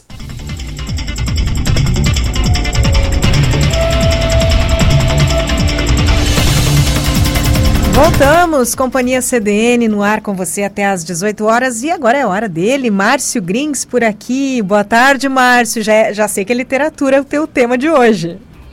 Boa tarde, Carla, tudo bem? Prazer estar aqui de novo. Pensei que tinha sido despedido, né? Ai, que Tava demorando. Essa é boa. Não foi só um, um esquecimento do break. Olha só, Márcio, primeira vez que isso acontece, hein? Vamos compensar isso. Não, tudo certo. tempo. Pois é, né? Nós estamos nos aproximando da Feira do Livro, que acontece a partir do dia 29 de abril, se eu não me engano, eu sempre troco, não sei se é 29 ou 26. Enfim, final de abril. Pode conferir aí para dar a informação conferir, certa vou, teu- vou atualizar aqui a informação. E eu sei que vai até o dia 14 de maio, né? Na Praça do Marinho. Bom, cara, eu, eu sou um saudo, eu, eu sou um entusiasta da feira, né? Já participei várias vezes, tive o prazer de lançar livro algumas vezes eh, e também de, de como um, um simples eh, apreciador de livros, né? Eh, sempre, sempre fez parte do meu roteiro aguardar e, e, e curtir a feira, né? Porque eu acho muito legal esse lance de ter tanta literatura espalhada durante duas semanas e meia, três semanas, ó, bem no centro, bem no coração de Santa Maria, né? E esse ano vai ser mais especial para mim. Na verdade, eu vou falar, eu vou falar, eu vou falar, falar agora aqui com os ouvintes da CDN sobre. Eu já, eu já tenho uns toques, já falei algumas vezes aqui, mas eu, tô, eu tenho um selo literário, que é o meu Memorabilia Store, né? Então eu vou divulgar em causa própria hoje para dizer o seguinte. E é uma alegria muito imensa dizer que eu vou lançar 11 livros, 11 títulos na Feira do Livro esse ano, né, com o meu selo, que é a Memorabilia. Então eu vou ter ali no dia 7, que vai ser, vão ser em dois sábados às 10 da manhã, né? No dia 7 eu vou, vou lançar o livro da Eliana Sturza, que é o Crônicas de Lili, Nas Curvas da Cordilheira, que é do André Comim, O Amanhã é Outrora, do Paulo Júnior, que é o livro de Raicais, eh, Violências Culturais, do Coca Trevisan, e Viagens e Outras Viagens, do Diego Ram. Todos eles são santamarenses, isso é legal de dizer, né? E no dia 14, eh, eu vou lançar, pela- também pela Memorabilia Store, o Pensando Nele, de Severo Garcia, o Itália Café e Trilhos, do Vitor Piazzoli, que já foi inclusive patrono da feira, é o segundo livro que ele lança pela Memorabilia. Ou- Outros Outonos, do Gerson Vella, que está lançando, está relançando uma segunda edição do livro de poesia que ele lançou no final dos anos 1990. Ele está relançando agora pelo, pelo selo. Ah, que, é os, eh, que é o Outros Outonos, não sei se eu tinha falado, enfim. Ah, olha, esse é muito legal. É um livro do. é, na verdade, é um CD booklet, porque ele é um CD em que, em que conta a história de um show específico, né? que é o Live at Pianístico, que é um Pianístico, que é um festival que acontece em Joinville, e esse, e esse e o artista em, em, em questão aí é o, é o, Luciano Leães, que é um grande pianista, um dos grandes pianistas brasileiros hoje ligados ao blues, e, e, e ele, ele que mora aqui uh, em Porto Alegre, né, mas com muita frequência uh, excursiona com shows pela Europa, toca muito, muito frequentemente nos Estados Unidos, enfim. Então esse CD vai ser, é um CD booklet, né, que vai ser lançado lá. Também temos do Ronaldo Lippold, o Furinho Japonês, que é o quarto livro do Ronaldo individual, ele lançou já uma série de, de participações de outras coletâneas, mas esse é o quarto livro individual dele, que é um livro de contos e crônicas. E eu tenho o prazer de dizer que eu estou lançando meu décimo livro, comemorando aí 20, 20 anos de, de, de publicações.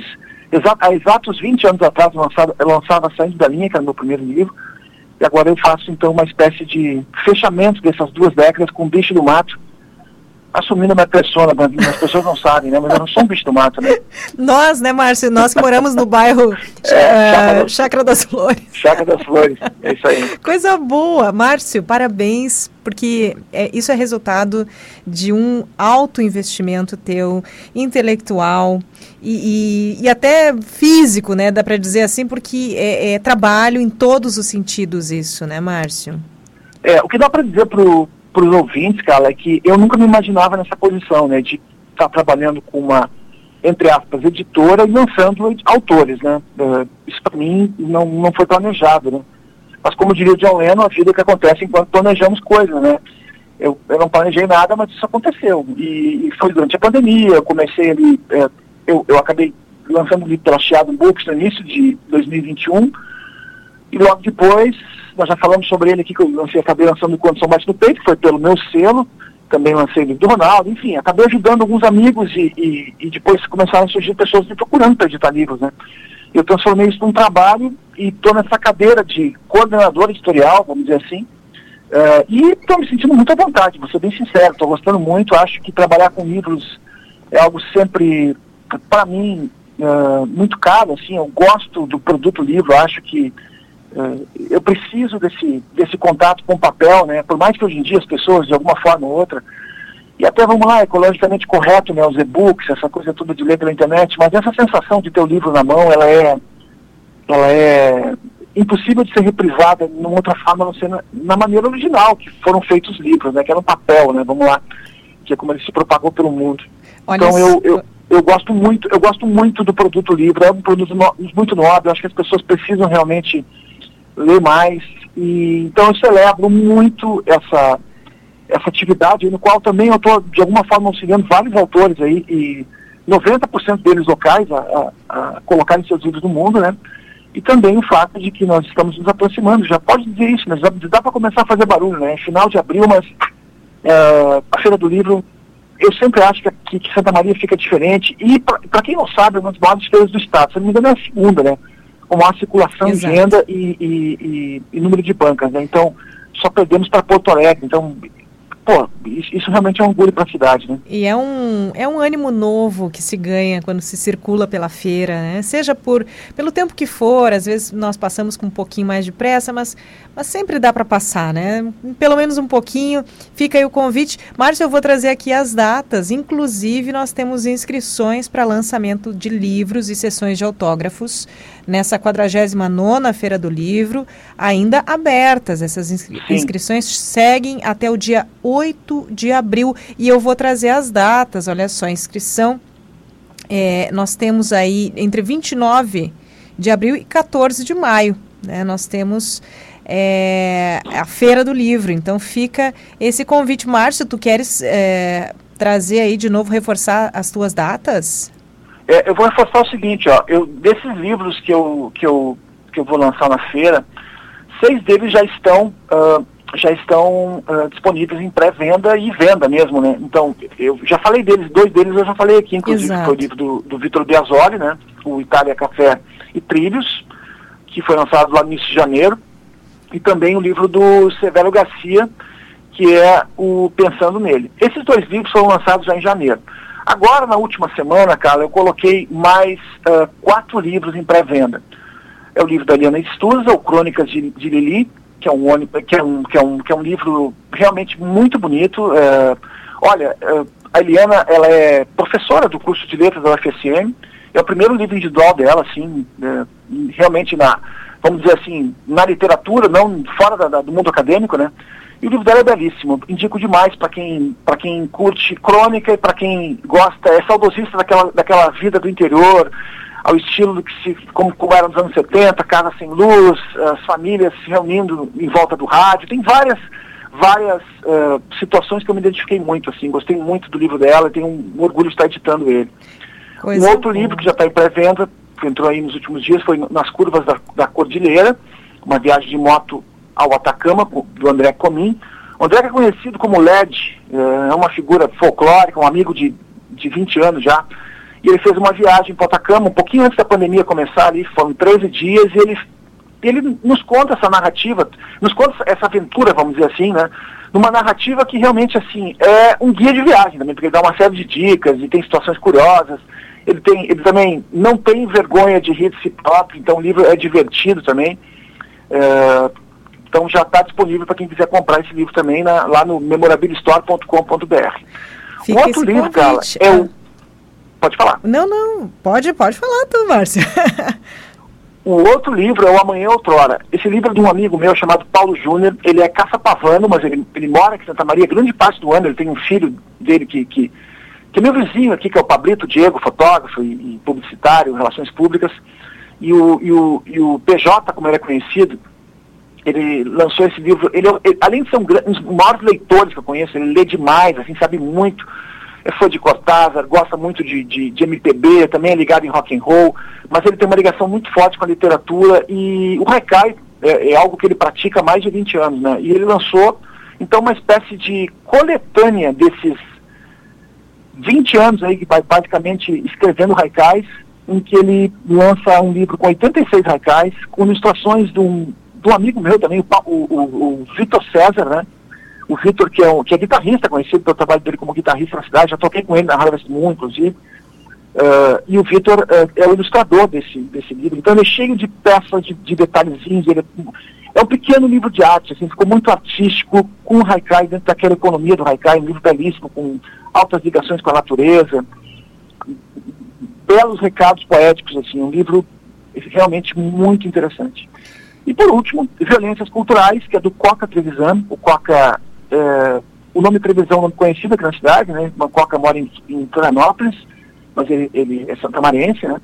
E ele tem um blog chamado Violências Culturais. E desse blog ele pensou, ele quer fazer na verdade uma trilogia, né? Quer lançar três livros desse material que ele tem, tem bastante coisa publicada, em que ele faz reflexões filosóficas sobre arte, cultura, política e, e, sempre com uma visão também bem humorada e muito peculiar, assim, né? Então, o livro tem, se eu não me engano, 44 crônicas e, e quem quiser conferir, então, um pouco o trabalho do Coca, eu recomendo o, o, blog dele, né, que é o Violências Culturais, só procurar e colocar no Google aí, é, violênciasculturais. Ah, não vou recordar agora, mas enfim, é só colocar no Google que você acha aí. E, então, são esses quatro livros estão disponíveis em pré-venda agora. Lembrei dos outros dois, né, o livro do Beazoli e do, e do Severo Garcia. E logo tem mais cinco entrando aí na, na parada aí, nos próximos, nas próximas semanas. Aí. Então, quem quiser conferir tudo isso, memora, memorabilistore.com.br e já convido os ouvintes a se prepararem para a próxima Feira do Livro, de 29 de abril, como a Carla bem falou, até o dia 14. Os lançamentos da memorabilia serão dois sábados, às 7, 7 de maio, às 10 da manhã, e 14 de maio também, às 10 da manhã. Então, pô, vai ser muito legal. Espero que, olha só que coisa legal, né? Agora a pandemia arrefecendo, a gente está num clima mais otimista aí. Tomara que as coisas continuem assim, que possamos aí curtir a feira com mais amplitude, né? Sem restrições e podendo realmente celebrar a literatura e os livros. Tomara, Márcio. E, e, claro, até lá nós talvez tenhamos novidades aí nessa flexibilização, mas quem sabe até curtindo sem máscara a feira, né? Apesar de que a orientação até o momento é de que em ambientes com mais pessoas, mais aglomeração, ainda usemos as máscaras, né? Vamos ver, vamos ver o que, que acontece. Te desejo todo sucesso e gostaria, antes de tu ir embora, Márcio, que tu falasse um pouquinho mais, pelo menos uns dois minutinhos aí do teu, do teu livro, desse que celebra os 20 anos. Poxa, 20 anos, né, Márcio? Bicho do mato. Dá, uma, dá um spoiler aí para nós. É, olha só. Na verdade, eu me lembro por conta disso no ano passado. Né? Eu, eu, sou, eu sou muito fã de efemérides, né? De celebrar aquilo e, e lembrar, lembrar uh, momentos importantes, assim, de lançamentos e, e, bom, datas importantes. Como, como, da mesma forma, os livros, eu nunca me... Eu sempre gostei de escrever, mas não, vi, não me via nessa posição de lançando livros, né? Bom, aconteceu que em 20 anos vão ser 10, né? Uh, e aí, esse livro, na verdade, o que, que, eu, me, o que, que eu percebi? que ao longo desses 20 anos, muita gente, claro que muita gente me conhece, pô, tem gente que tem todos os meus livros, assim, amigos que compram, que compram, leitores que eu acabei fazendo com, com, com o passar dos anos, e fico muito feliz com isso, de alguma forma, poder estar escrevendo, publicando, e as pessoas se interessando pelo que eu escrevo, né? Que é o grande lance, né? Então, uh, o que eu faço nesse, nesse livro, que é o Bicho do Mato, é uma espécie de, cara, de, de apanhado de poemas e textos de, de todos os meus livros. Então eu peguei lá, por exemplo, material do Sem da Linha, do rock and roll, do driving, do caminho mais longo, uh, do Vivendo na Sombra dos Gigantes, até mesmo do, do, do Quando Som Bate no Peito. O que, que eu fiz quando o Som Bate no Peito? Eu, na verdade, eu, eu tirei, eu extraí momentos poéticos ali que eu falo de algum artista ou outro e, e coloquei como uma espécie de, entre aspas, uma crônica, um texto poético, né? E também publiquei 17 novos textos, né? Então são 61 61 extratos, assim, né, uh, alguns deles passando por esse, todos esses livros, né, da minha trajetória é, publicando, e também trazendo um material mais recente, né, e bem sintonizado com o que está rolando agora.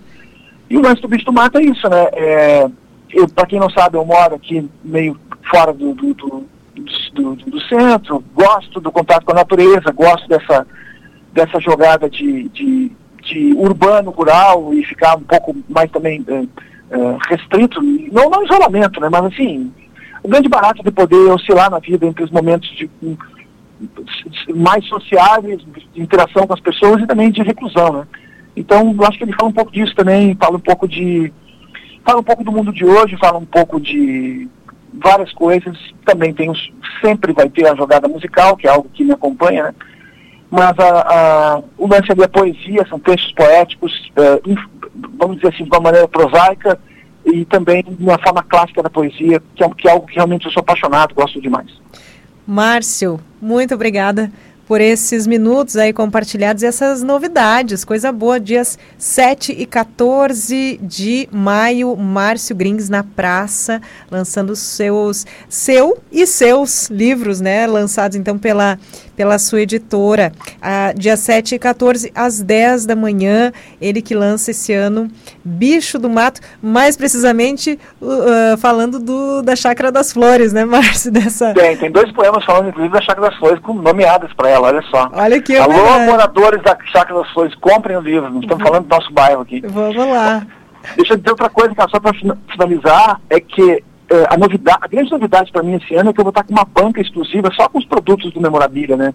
Então eu vou, eu vou participar mesmo da feira esse ano. Eu vou estar lá na minha banca com os livros, os títulos da Memorabilia, para conversar com os leitores, para que possam conhecer os livros. E é nada melhor do que conversar com quem participou todo o processo. Então, quem quiser trocar uma ideia, e também autores que quiserem publicar, né, são bem-vindos para que possamos conversar, trocarmos ideias. Eu acho que essa é a essa é a jogada, né? Então, realmente é debater a literatura de uma forma mais ampla e também está podendo fazer a, a, ponta final, que é vender o livro para os leitores. Né? Muito bom, já tem indicações, tem pessoas em mente aqui para indicar, para trabalhar, trabalharem contigo.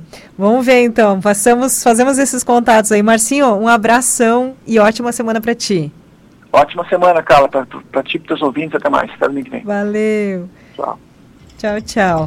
Esse foi o Márcio Grings na sua coluna dominical aqui no Companhia CDN, hoje com novidades literárias para a próxima Feira do Livro de Santa Maria, 49 Feira do Livro, que vai de 29 de abril a 14 de maio. E foi bom nós falarmos aí sobre esses lançamentos, porque nos lembra também, você tem mais detalhes em diariosm.com.br, nos lembra também que as inscrições para quem quer lançar o seu livro ainda vão até o dia 28, eh, ah, perdão, dia 8 de abril. Então, mais detalhes em diariosm.com.br, diariosm.com.br. Companhia CDN no ar até às 18 horas. Siga conosco.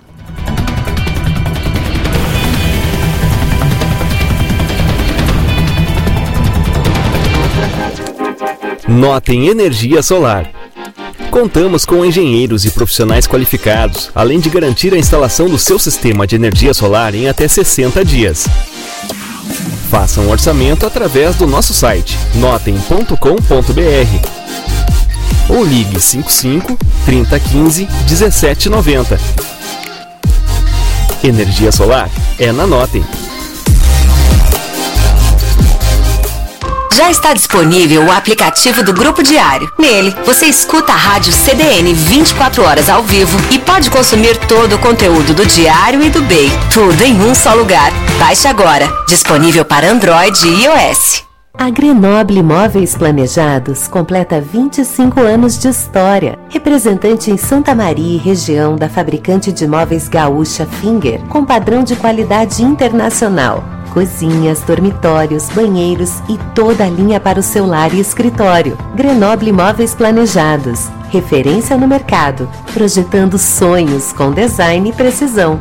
Orlando Fração 118. Fone 3222 2280.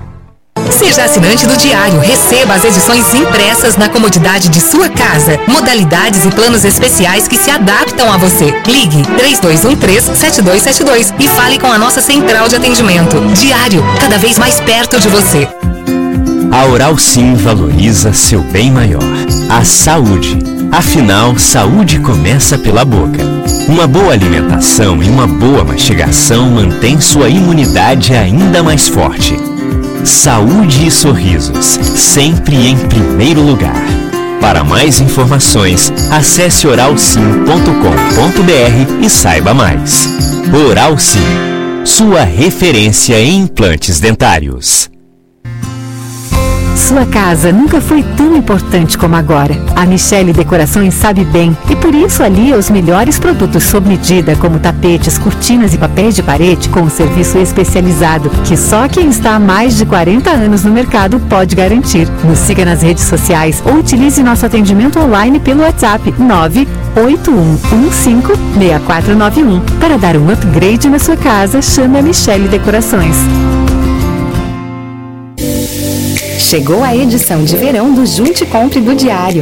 Squeeze Flip 400ml por R$ 44,99 e bolsa térmica nas cores vermelha ou azul por R$ 74,99. Você pode juntar 10 selos da campanha e adquirir o combo Squeeze mais bolsa térmica com valor promocional. Garanta seus produtos na sede do Diário, na faixa nova de Camobi ou na loja do Diário, no Elegância Shopping Center.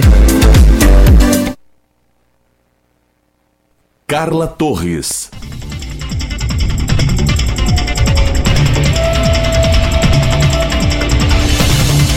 Voltamos, Companhia CDN, nessa tarde de domingo, hoje 20 de março. Agora 16 horas e 55 minutos, temos 24 graus em Camubi. Eu sou Carla Torres e na técnica Wagner Oliveira, nosso WhatsApp, para você participar aí nos sugerir pautas, falar sobre o programa, né, sugerir conteúdos, enfim. É o 991362472, 991362472. A Universidade Federal de Santa Maria deu início ao processo de chamada oral pelo SISU. A etapa inclui os candidatos que se inscreveram na lista de espera e agora precisam enviar a documentação exigida em edital para tentar uma vaga. Carmen Xavier nos traz mais informações. A Universidade Federal de Santa Maria divulgou o quadro de vagas para a primeira chamada oral online da lista de espera do Sistema de Seleção Unificado, SISU. As vagas são para ingresso no primeiro semestre letivo de 2022. No total, são oferecidas 1.955 vagas, sendo 1.372 para o campus sede em Santa Maria. O edital do processo, publicado na última terça-feira no site da UFSM, apresenta o cronograma da seleção, os modelos documentais e as orientações para os candidatos do SISU que manifestaram interesse em participar da lista de espera. Também já está aberto o portal de confirmação de vaga e habilitação para que todas as pessoas com nome na lista de espera realizem a habilitação, que segue aberta até o dia 23 de março. A habilitação nada mais é do que o envio da documentação digitalizada por meio do portal de confirmação de vaga da UFSM. A Pró-Reitoria de Graduação, Prograde, orienta para que todos os candidatos que tenham nome na lista de espera façam habilitação, mesmo aqueles que ocupam uma posição na listagem distante das vagas anunciadas para o curso. Se o candidato perder o prazo de habilitação para a primeira chamada oral, poderá aguardar o lançamento do edital da segunda chamada, verificando se houve sobra de vagas para o curso no qual se inscreveu. No dia 24 de março será realizada a leitura dos nomes classificados em cada curso e também por cota, com transmissão ao vivo pelo canal do YouTube da Pró-Reitoria de Graduação. Posteriormente, a lista dos nomes também será publicada no site da universidade, junto ao edital do processo. Já no dia 25 de março será publicado o cronograma das webconferências, que são obrigatórias para os candidatos selecionados por cotas. A relação dos cursos com as respectivas vagas você confere no site do Diário e também na edição impressa do final de semana. Para a CDN, Carmen Xavier.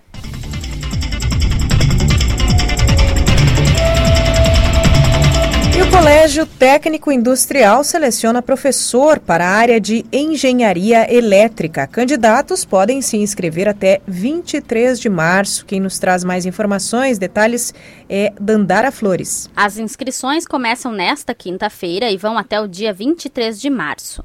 E devem ser feitas pelo endereço www.ufsm.br barra trabalhe traço na UFSM. Os candidatos devem ter graduação em engenharia elétrica ou eletrônica industrial. Na inscrição, é necessário apresentar documento de identificação e comprovante de recolhimento da inscrição, que custa 78 reais.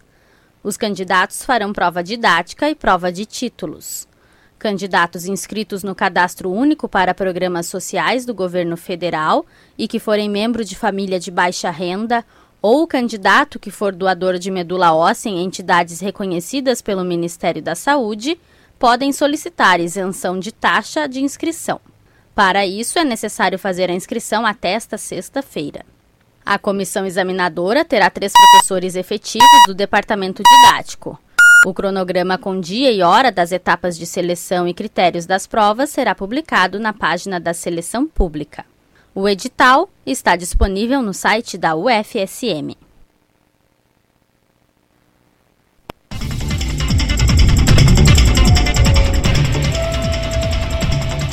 Ouvimos Dandara Flores com as informações sobre a seleção para professor na área de engenharia elétrica até o dia 23 de março. Olha aí, atenção os interessados.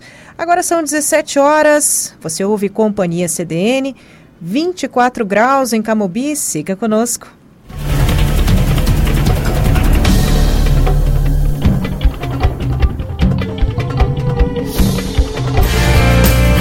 Se você tem sintomas de síndromes respiratórias, o Laboratório Pasteur tem o exame para te ajudar a detectar o vírus da Covid-19, como PCR e antígeno ou influenza, inclusive H3N2, com resultado em até duas horas, no site ou aplicativo. São 11 unidades em Santa Maria. São CPI agudo. Acesse www.pasteur.rs para mais informações. Estar perto é ter segurança no resultado do seu exame. Olá. Eu sou Daniel Toneto, advogado criminalista, escritor e professor de Direito da Faculdade Palotina de Santa Maria. Hoje eu tenho um convite para te fazer. Vamos criar oportunidades para transformar a sua vida? Na FAPAS temos grandes professores, aulas com situações reais de aprendizado e uma estrutura moderna e ampla. Vestibular de Verão FAPAS 2022. Transforme a sua vida, transforme o mundo. Compre ou venda seu imóvel com a Nilo Imóveis. Confie na equipe bicampeã de vendas dos maiores lançamentos da cidade. Há mais de 17 anos no mercado, a Nilo Imóveis é especialista na comercialização de imóveis urbanos e rurais. Acesse imobiliarianiloimóveis.com.br ou ligue 3028 5252. Informação confiável para decidir.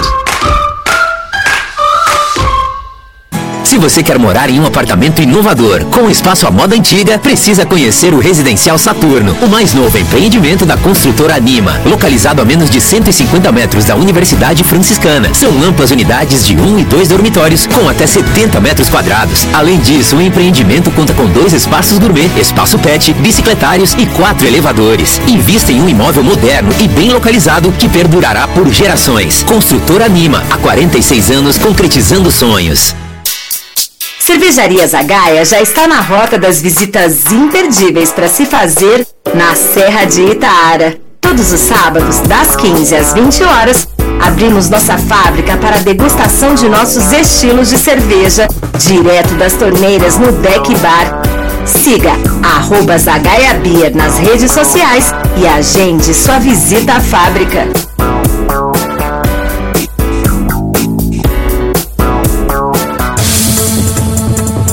Bom dia, cidade! Eu, Alexandre de Grande, e a minha colega Viviana Fronza vamos te acompanhar nas manhãs de segunda a sábado. A partir das 7 horas, vamos trazer notícias do trânsito, ocorrências da segurança pública, previsão do tempo e comentaristas convidados para repercutir as principais notícias do dia. Bom dia, cidade! Informação para começar bem o dia. Carla Torres.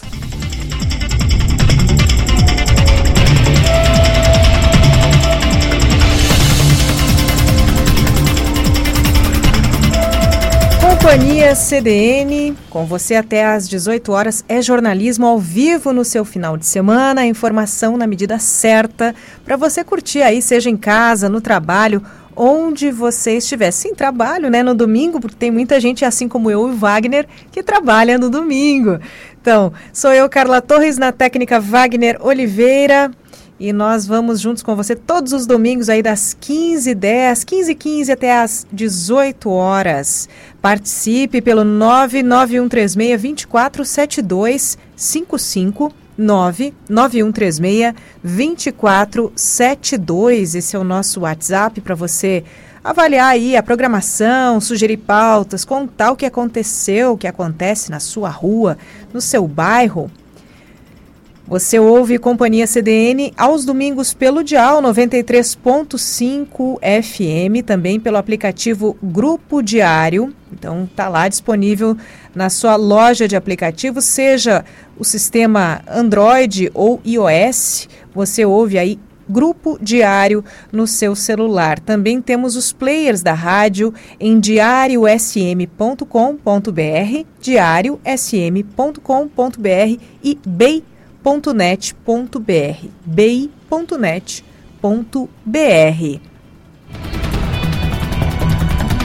E vamos de previsão completa, previsão do tempo para este domingo, início da semana.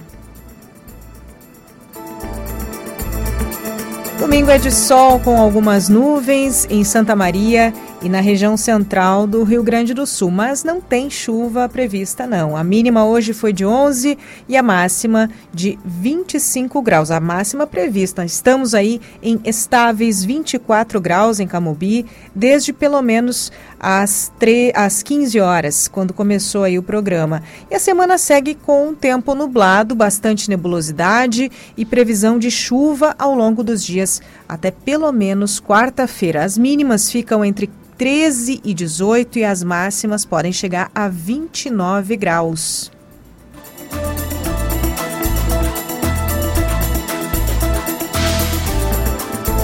E é hora de empreender pelas redes no Companhia CDN.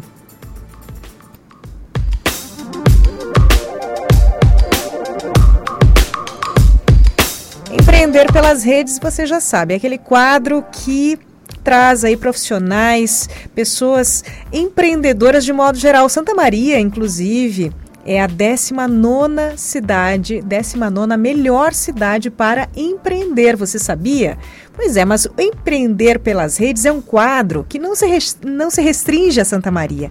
Nós estamos aí convidando pessoas de todo o país para contar sobre as suas empreitadas pela internet. Sim, pessoas que empreendem ideias, projetos, trabalho, né? Tem seu meio de vida pela internet e se articulam pelas redes sociais. E é o caso dela. Hoje eu recebo a jornalista Daniela Zupo. Ela é jornalista, escritora e documentarista brasileira. Tem mais de 20 anos de uma bem-sucedida carreira nas redações de rádio, TV, trabalhou como repórter, editora de cultura, também apresentadora de alguns dos principais veículos de comunicação de Minas, como Rede Globo, Rádio Inconfidência e Rede Minas de televisão. A Daniela também foi correspondente internacional do SBT. Ela é diretora, roteirista da primeira websérie brasileira sobre câncer de mama. É o documentário Amanhã Hoje é Ontem, selecionado para o Rio Web Fest como uma das melhores webséries brasileiras de 2016. A Daniela Azupo é co-criadora do podcast As per Perennials, Perennials sobre envelhecimento feminino e mundo ageless. Ela apresenta o programa, os programas Playlista do mês sobre música e Viva, que é sobre entrevistas veiculado no seu canal de YouTube, que é Daniela, com dois L's, Zupo, Z-U-P-O, Daniela Zupo. E você encontra também, vai já abrindo aí o perfil da Daniela no Instagram, arroba Daniela Zupo. Daniela com dois L's, Zupo com Z-U-P-O. Muito boa tarde, Daniela. Muito bom te receber aqui hoje. Boa tarde, Carla. Boa tarde, Wagner. Prazer é todo meu de falar com vocês, com os ouvintes da CDN, com Santa Maria, né? uma cidade que um dia eu espero conhecer. Vai ser um prazer aí um dia pisar nesse chão. Olha quem sabe, hein? Projetos aí pela frente. Para quem empreende pelas redes, o mundo não tem fronteiras, não é mesmo? Exatamente, o céu é o limite, né, Carla? vamos, vamos que vamos. Olha... Eu acho que essa é a grande vantagem de empreender nas redes, né? A gente amplia todas as, as fronteiras, inclusive as, as geográficas, né? Olha só, são mais de 20 anos. Eu, inclusive, na tua última live, para quem não conhece ainda o canal da Daniela Zubo, um aviso aí, é viciante, tá? O canal de YouTube, eu, sério, eu comentei hoje com ela, Daniela, estou maratonando o seu canal. então fica o aviso, Daniela Zupo aí se descreve no canal de YouTube como um canal de humanidades, livros e discos, só papos firmes conduzidos pela jornalista Daniela Zupo. Daniela, a minha pergunta para começar é: como é essa experiência depois de mais de 20 anos em veículos tradicionais, com uma vida muito é, muito presencial, né? Pé na rua, reportagem, vida lá fora, correspondente internacional. Como é para ti hoje? É, e aí entra também o desde quando o canal existe, né? A pergunta: como é para ti hoje ter este trabalho e comunicar com as pessoas pela internet? Bom, antes de mais nada, Carla, obrigada aí pela, pelas palavras tão gentis, pela maratona no meu canal. É, acho que é sempre o melhor retorno né, do trabalho da gente quando as pessoas é, mergulham na programação e entendem né, que tem uma curadoria ali atrás, é, que as coisas não são gratuitas, né? E isso é, é, sempre o melhor feedback que a gente pode receber. Então, muito obrigada por isso, antes de mais nada. Espero que você se divirta bastante por lá, tem muitas conversas ótimas. Com certeza. E, então, é, não foi muito planejado, sabe? Assim, essa mudança de plataforma, né? Como você disse, eu passei 20 anos da minha vida dentro das redações, né? sobretudo rádios, emissoras de rádio e TV aqui em Minas, e um tempo também é, na Alemanha, durante sete anos morei fora, como correspondente internacional do SBT, né, como você já, já disse aí. E, e para mim, até porque sou cria disso, né, Carlos? Sou de uma geração assim onde esse era, esse era o, limite, né? A gente se formava em jornalismo para trabalhar em, em, em, redações de jornais, TVs, é, rádios, assessoria de imprensa, esse era o mercado, né? Sim. E, e para mim esse era o plano, né? Tanto que fiz isso, como disse aí, durante 20 anos. Mas a vida muda, né? Tudo gira, a gente está aí diante de um, de um admirável mundo novo, totalmente imersos nessa nova realidade das redes sociais, do, empre do empreendedorismo nas redes sociais. E para mim essa, esse giro, né? Essa mudança se deu quase assim por uma fatalidade, né? eu era, eu trabalhava, é, é, eu era editora de cultura numa emissora de rádio e de TV, adoeci né? Tive um diagnóstico de câncer e me vi aí às voltas com evoluções por minuto na minha vida. Eu já tinha um canal no YouTube desde 2012 ou 13 que eu usava mais, assim, na época nenhum jornalista, é incrível falar isso hoje, né? Porque nem tanto tem, nem tem tanto tempo assim, mas eu me lembro que na redação era a única jornalista que tinha um canal no YouTube. Mas, nossa, que eu, em que ano isso? É, 10 anos atrás, assim, era tipo, pra que você vai ter um YouTube? Aquela rede de, de adolescentes bobões, né? Pra que isso? Então, e aí... Lembrei é, do Regis. O Regis Tadeu Pois dizendo é, que não gosta, é. não gosta de ser chamado de youtuber. Tá bom. Exatamente, meu entrevistado mais recente. né? Exato. Deve ser por isso mesmo, ficou aqui na, na- fresquinho na memória, né? Mas é porque era isso, né? Ele é uma rede que começa com essa proposta, né? Inclusive depois foi vendida, virou o que virou, mas começa ali, sai da cabeça de, de um grupo de garotos, né? É, e aí eu, eu tinha, na verdade, Carla, como uma plataforma, é, um, um arquivo, sabe, de trabalho. Sim. Eu estava ali na TV fazendo algumas entrevistas muito legais e aquilo é, e acabava se perdendo, eu mudava de uma emissora para outra. Eu falei, puxa, já fiz tantas coisas legais, já entrevistei tanta gente bacana, deixa eu, na medida do possível, selecionar alguma coisa e ter isso até como uma, um, um currículo, né, digamos assim, é, um portfólio digital.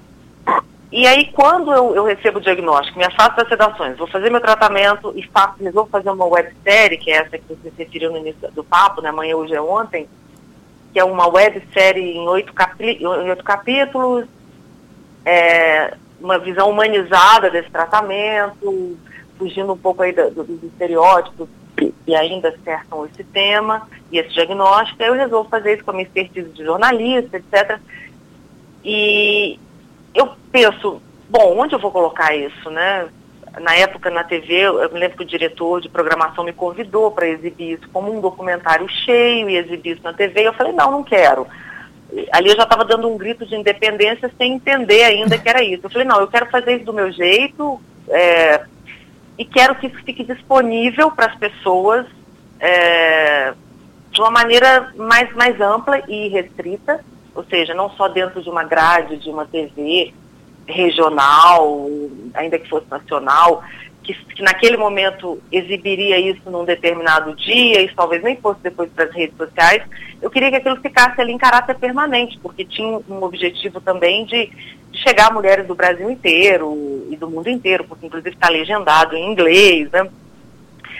E decidi que eu colocaria aquilo no meu canal no YouTube. Bom, era isso naquele momento. Postei no, no canal no YouTube isso em 2016, quando ainda não era, o YouTube ainda não era o que é hoje, né? Que praticamente todo jornalista tem o seu canal, etc. Sim. E, e para minha surpresa, um canal que até então não existia para o público, como eu disse, ele começa, porque a websérie teve uma repercussão nacional, ele começa a atrair. De repente eu me vejo ali às voltas, sei lá, mil, dois mil é, seguidores, o que, que eu vou oferecer para essa turma, né?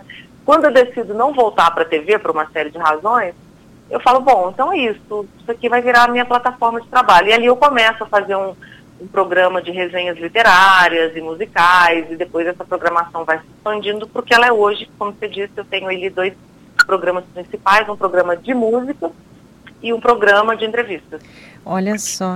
É, é, Daniela, eu, eu tô. Quem, quem já abriu aí o perfil da Daniela no Instagram, Daniela Zupo, Daniela com dois L's, e no YouTube, o canal com o nome dela também, Daniela Zupo, tá vendo que você tem vários seguidores, são mais de 12 mil seguidores no Instagram, são mais de 15 mil no, no YouTube, isso de 2016 para cá, como você fala.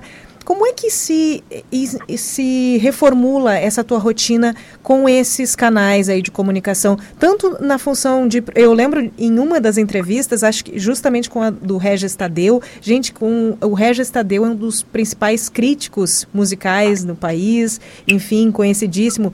É, inclusive chamado de personagem por alguns, e ele revoltadíssimo, não sou eu mesmo. Então é um desafio tanto a produção desse conteúdo, porque são personalidades fortes que chegam para ti nesses papos firmes, e, e é toda uma rotina de produzir esse material para divulgar, né, Daniela? Como é que tu te, te divide entre uma coisa e outra? Como é que são essas tuas rotinas?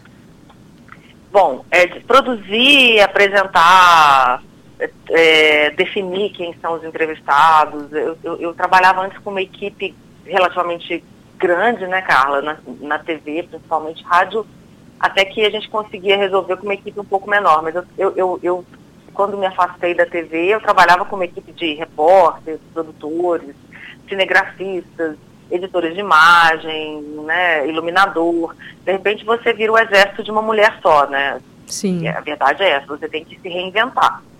Você tem que aprender a fazer coisas que você não fazia. Isso eu acho que é um grande desafio de todo mundo que empreende, seja nas redes sociais ou não, né? Sim. Você vai se virar ali nos 30 de alguma forma. Ainda que você não faça tudo, você começa a se interessar e a ter que entender melhor a, dinâmica é, de, de, funções que não eram as suas originalmente. Né? Então hoje eu aprendi a, a, Eu tenho que me preocupar com a qualidade do áudio, eu tenho que me preocupar com a qualidade da luz, eu tenho que me preocupar em produzir de novo, que obviamente lá nos primórdios era o que eu fazia. É, então eu, eu tento. Eu tenho geralmente um vídeo por um, programa por semana. É, tem youtubers que produzem três, quatro, ou mesmo diariamente, eu decidi, é, por uma questão de curadoria mesmo, para poder cuidar mais da curadoria, uma vez que eu também produzo, né? Eu faço um programa semanal e vou, vou tenho uma pequena, não é nem uma equipe, né? Eu tenho uma pessoa que cuida de toda a, a criativo, né? As artes, designs, e o resto eu meio que resolvo, né?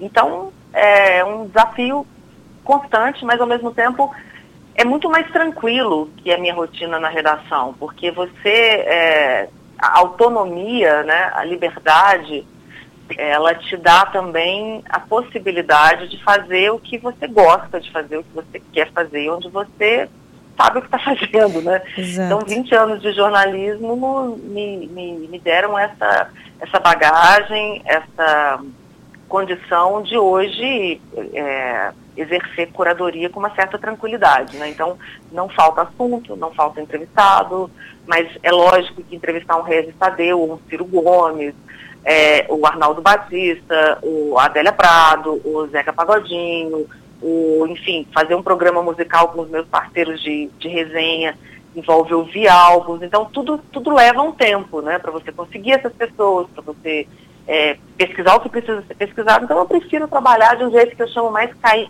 cainiano, sabe? Assim, mais devagar, com, com um certo é, um tempo em que eu respeito a evolução de, dessas pautas, né? Mas, enfim, é, existe uma dinâmica, né? As coisas mudam. Então, de repente, você cria um projeto que vai ser de um programa diário, mas nesse momento dentro desse contexto pós-pandemia, eu decidi por essa produção, até para dar conta dos outros projetos, né, Carla? Que empreender é isso também, né? Sim. Empreender é estar tá ali, eu sou mediadora, né, de, de eventos agora de novo presenciais aqui em Minas. Então, é, é a gente precisa, eu, eu, prefiro me deslocar com qualidade entre tudo que eu preciso fazer, ao contrário do que eu fazia antes, que era às vezes. É, eu estava ali numa, numa dinâmica de redação que a gente sabe bem como é, né? Tem, tem que desovar né, uma, uma, boa pauta por dia, e você tem reuniões de pauta, e você tem uma equipe envolvida. Então, é uma dinâmica diferente. É mais solitária hoje, mas também é, é bastante produtiva, posso dizer assim. Né? Sim, e ainda, claro, ah, essa produção envolve você divulgar isso, né? Fazer postagens Nossa. interessantes, pensar nessa estética. Isso é outra outra preocupação, rende outra entrevista ainda, né? Mais um, uma parte 2 aí. Mas, é. Daniela, eu vejo, bom, é, citaste aí Zeca Pagodinho, é, tem muitas outras, Vanderly, tô vendo, Fernanda Young, Mia Couto, é muita gente boa. E, e a minha pergunta para, infelizmente nosso tempo aqui, ele é curto, passa rápido, ainda mais quando nós temos tanto conteúdo, tanta coisa boa aí com o nosso, nosso convidado, nossa convidada, e é muita bagagem. Mas a minha pergunta é justamente a respeito do teu nicho, porque não é fácil trabalhar com jornalismo, né? Não é, nunca foi, mas é difícil, principalmente quando nós temos aí a desinformação pipocando nas redes, justamente, mas trabalhar com jornalismo cultural tem uma peculiaridade, como todas as áreas, né? Mas é difícil trabalhar com jornalismo cultural e ainda mais olhando para a música. Como é isso? Se tu pudesse, digamos assim, resumir, né, Daniela, até para quem está ouvindo e gostaria de investir nisso. Olha, eu acho que é uma a, a escolha pelo jornalismo cultural e com o tempo eu fui um pouco me é, me especializando no musical e literário, né, que são as duas editorias onde eu atuo mais, assim, sobretudo nos últimos dez anos. É, foi uma escolha da época da minha formatura, assim, sabe? Eu, eu, eu fui trabalhar em TV, fui para Hard News e decidi que queria é, me dedicar ao jornalismo cultural e, na medida do possível, né, durante os primeiros dez anos da minha, da minha vida profissional, não consegui fazer isso. Daí eu fui para a Alemanha e quando voltei, decidi que ia me dedicar, ia dedicar essa segunda fase, digamos assim, da minha trajetória a ao jornalismo cultural, até por vir totalmente impregnada do jornalismo cultural que se pratica lá fora, que é levado a sério, que é considerado uma editoria de valor como todas as outras, né? Eu acho que isso é uma característica do jornalismo brasileiro, desconsiderar um pouco é, o jornalismo cultural, né? Sim. Na sua relevância, na sua importância, porque a gente, a gente faz a mesma coisa com a cultura na vida, né? Então o jornalismo é só um reflexo de uma visão é, é, do país, né? Exato. E, então, foi uma escolha consciente, difícil, como você disse, é, mas eu não me arrependo.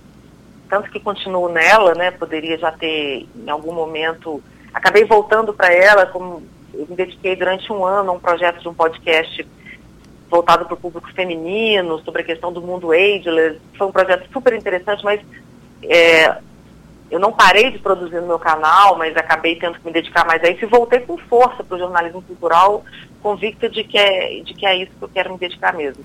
Eu acho que jornalismo cultural, ele só faz sentido como um jornalismo de opinião. Né? Assim, acho que, que esse, esse, é o grande sentido do jornalismo cultural, é a pesquisa, é, é a opinião, é a capacidade de contextualização, né? de uma informação para um público que se interessa por aquilo sobre que você está falando, né? Então, é, eu acho que o jornalismo cultural nesse sentido, ele requer é, preparo, bagagem, estudo, pesquisa e tudo que, que, que um bom jornalismo é, necessita, né, Carla? É, o nicho, eu não tenho dúvida disso, né, que a gente está diante de um público que é um público de nicho, né? Mas eu acho também que é um público que, quando você encontra, é um público que, Fica. que, que você fideliza, sabe? Exato. É, é, difícil você achar um público de gente que está ali por acaso, perdida, sem saber por que, que chegou ali no seu canal. Então, nesse sentido, a tendência é você, é, quando encontra esse nicho, ele ser você conseguir fidelizar, né? Uma vez que são pessoas que estão buscando aquele tipo de informação que você oferece, que não está, de fato, como você mesma disse, em todo lugar, né?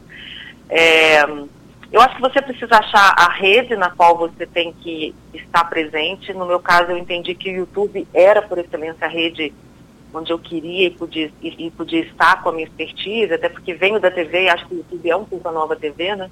Sim. E, e é uma construção lenta, né? Uma construção lenta. É, a gente tende hoje a achar que, sobretudo para quem empreende em rede social, as pessoas têm essa ilusão de tudo é instantâneo, sucesso imediato. Eu acho que não é assim que eu preciso construir né, essa audiência, encontrar esse público. E, e acho que uma vez que você entende que essa construção, como eu disse, ela é lenta e gradual e ela, ao mesmo tempo, ela é mais sólida, é um trabalho com foco e onde você precisa é, é, dar tempo ao tempo também, né? Não é um, não, dificilmente você vai ter um sucesso instantâneo trabalhando com jornalismo cultural, né? Sim. O próprio Regis Tadeu, que você citou aí, é um cara que já vinha de revistas, escrevia há muito tempo, trabalhava com crítica musical, foi para a TV, virou jurado, aí foi para o YouTube. Então, assim, até no caso de um, de um sucesso de público e, e, comercial, como é o caso dele, é uma construção de algumas décadas também, né? Então, acho que é um, uma área assim, de atuação onde é preciso entender que as coisas têm um outro tempo, não um tempo que é diferente do tempo das redes sociais, né? Exato. Daniela, te agradeço muito por esse bate-papo rápido, mas muito cheio de, de vida, de conteúdo, né? De energia e, e de experiência, muita história para contar também. E certamente vamos conversar de novo sobre esses trabalhos. Já fiquei de olho aqui, tá toda, todo o registro, inclusive, o diário de uma cura ali, amanhã, hoje é ontem, você encontra a história, esse, esse episódio aí, esse capítulo da, da vida da Daniela Zupo, então premiada, inclusive, com essa websérie. Daniela, parabéns pelo teu trabalho e muito sucesso para ti. Carla, querida, obrigada pelo convite, parabéns aí pelo teu trabalho e foi um prazer conversar com você, com Santa Maria, e até breve, né? Até, até um, um próximo encontro virtual, quem sabe aqui em, Minas ou aí, né, coisa presencial. Boa. Vai ser um prazer. Vamos sim, coisa boa. Muito obrigada. E para quem quer conhecer, se você ainda não visitou, convido a visitar o perfil de Daniela no Instagram, arroba Daniela Zupo, então Daniela com dois L's, Zupo, Z-U, PO, Daniela Zupo. No YouTube você também encontra o canal com o nome dela. Então, é muito conteúdo, são muitas entrevistas e papos firmes, aí como ela descreve. Um abraço, Daniela, até mais. Outro para você, Carla. Obrigada pelo espaço. Até. Um bom domingo a todos. Bom domingo. Este foi o Empreender pelas Redes de hoje com Daniela Zupo, jornalista cultural. Este é o Companhia CDN com você até às 18 horas. Siga conosco.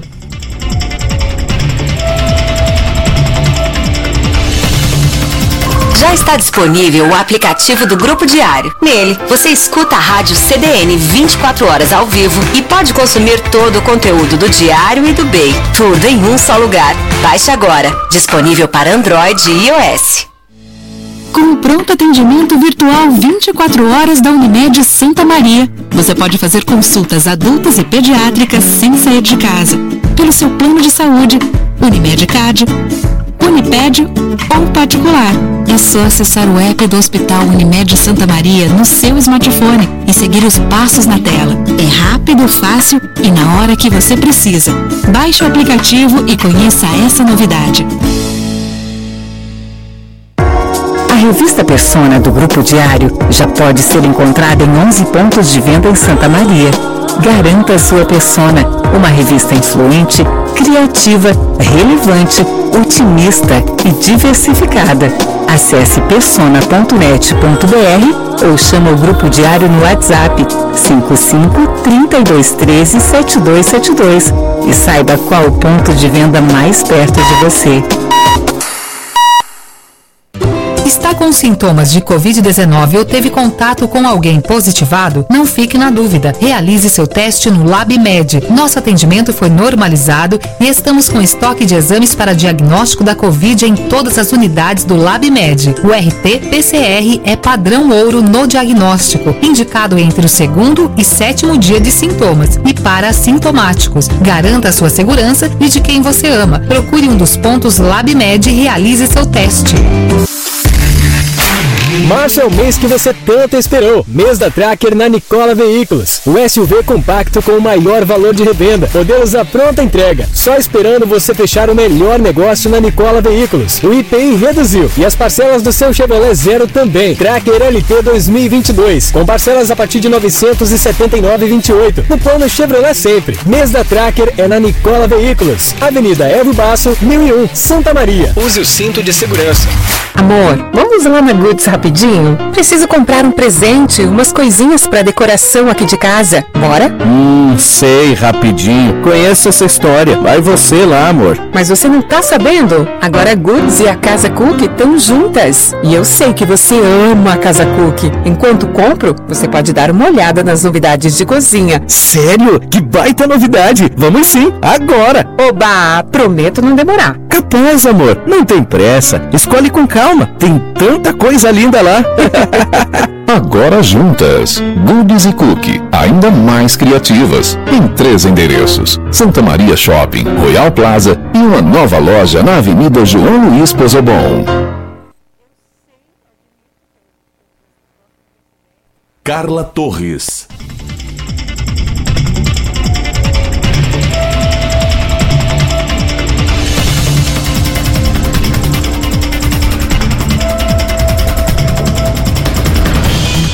Companhia CDN com você né, neste domingo, hoje 20 de março, agora 23, ó, começou.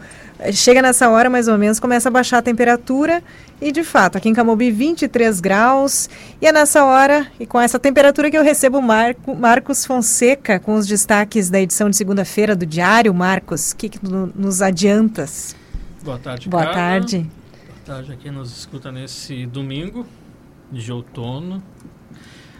Começo com o destaque da coluna do colega Denis Olim. Ele traz aí com relação um assunto preocupante para a agricultura, cara, que é o preço do adubo no país sobe quase 180% devido à guerra na Ucrânia e pode prejudicar a agricultura gaúcha. A tonelada do adubo que era vendida a R$ 1.800 antes da guerra, no final do ano passado, agora já está em 5 mil reais. A preocupação é que falte adubo ou que o preço elevado faça os agricultores reduzirem a área plantada para a próxima safra, tanto de inverno como as próximas safras de verão, uh, e também possa perder produtividade devido à falta do produto. A gente sabe que o Rio Grande do Sul é um dos maiores produtores de soja do Rio Grande do Sul, um grão que movimenta a economia do estado e do país. E a falta do adubo pode prejudicar bastante não só a agricultura como a economia do estado e do país como um todo, cara. Então, um assunto bastante preocupante em função dessa guerra entre Rússia e Ucrânia. O Hospital Universitário realiza cirurgia inédita de medula óssea entre pessoas que não são 100% compatíveis. A gente conta essa história e explica uh, como funciona esse transplante. O Hospital Universitário, que é um dos pioneiros no país em transplante de medula óssea para pessoas com leucemia. Uh, e neste, nessa, nessa cirurgia, o, as pessoas têm uma compatibilidade de 50%. Não era feita até então. Uh, era 100%, né, é 100%, Marcos? exatamente. Então, uh, o hospital está fazendo pela primeira vez essa cirurgia inédita e vamos aguardar aí para ver quais, serão os resultados. Todos os detalhes, portanto, na edição impressa de amanhã do Diário. E é uma história muito bonita, né, Fonseca? De superação, inclusive, é, né? Exatamente. Fortalecimento entre pai e filha aí. Exato. Ato nesta segunda-feira na Praça do Marim vai marcar o Dia Internacional da Síndrome de Down.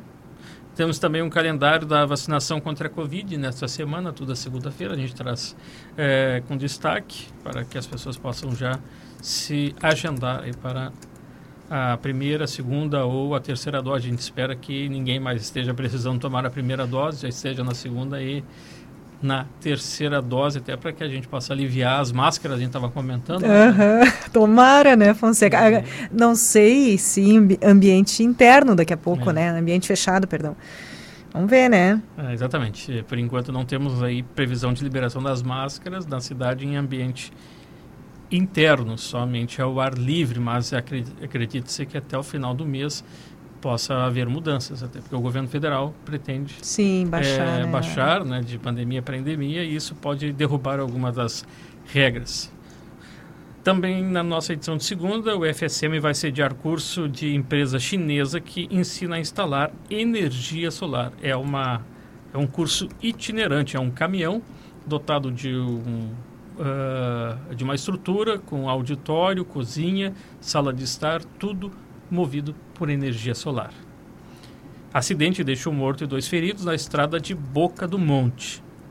E na polícia, celular perdido em cena de crime leva a polícia a prender suspeito de assassinato na Vila Maringá, crime que aconteceu na noite de ontem, 15º neste ano na cidade. E também policial militar de São Francisco de Assis morre atropelado enquanto atendia ocorrência na fronteira oeste. Este acidente também aconteceu na noite de ontem no município de Maçambará. Esses então, Carla, alguns dos assuntos que a gente vai trazer em destaque na nossa edição impressa do Diário dessa segunda. Certo, Marcos, um ótimo trabalho para ti e uma boa semana. Obrigado igualmente. Valeu. Então recebemos Marcos Fonseca, que nos adiantou aí alguns dos destaques do diário, edição impressa desta segunda-feira. E seguimos por aqui no Companhia CDN agora com a coluna Moda para quê com Antonella Pitinin, que hoje conecta a moda à guerra, à invasão na Ucrânia. Olha só, bem-vinda Antonella.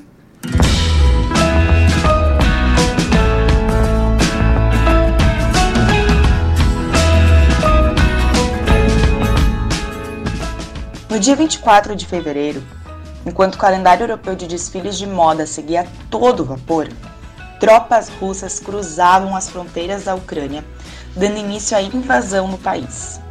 Desde então, marcas e importantes nomes da indústria da moda vêm adotando posições de apoio aos ucranianos e de protesto contra a guerra.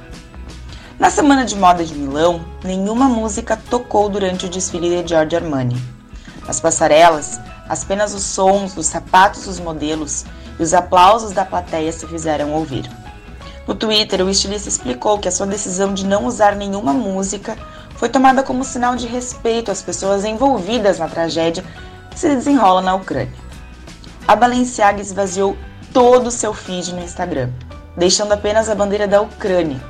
E na bio, um link pelo qual seus 13 milhões de seguidores podem contribuir com doações.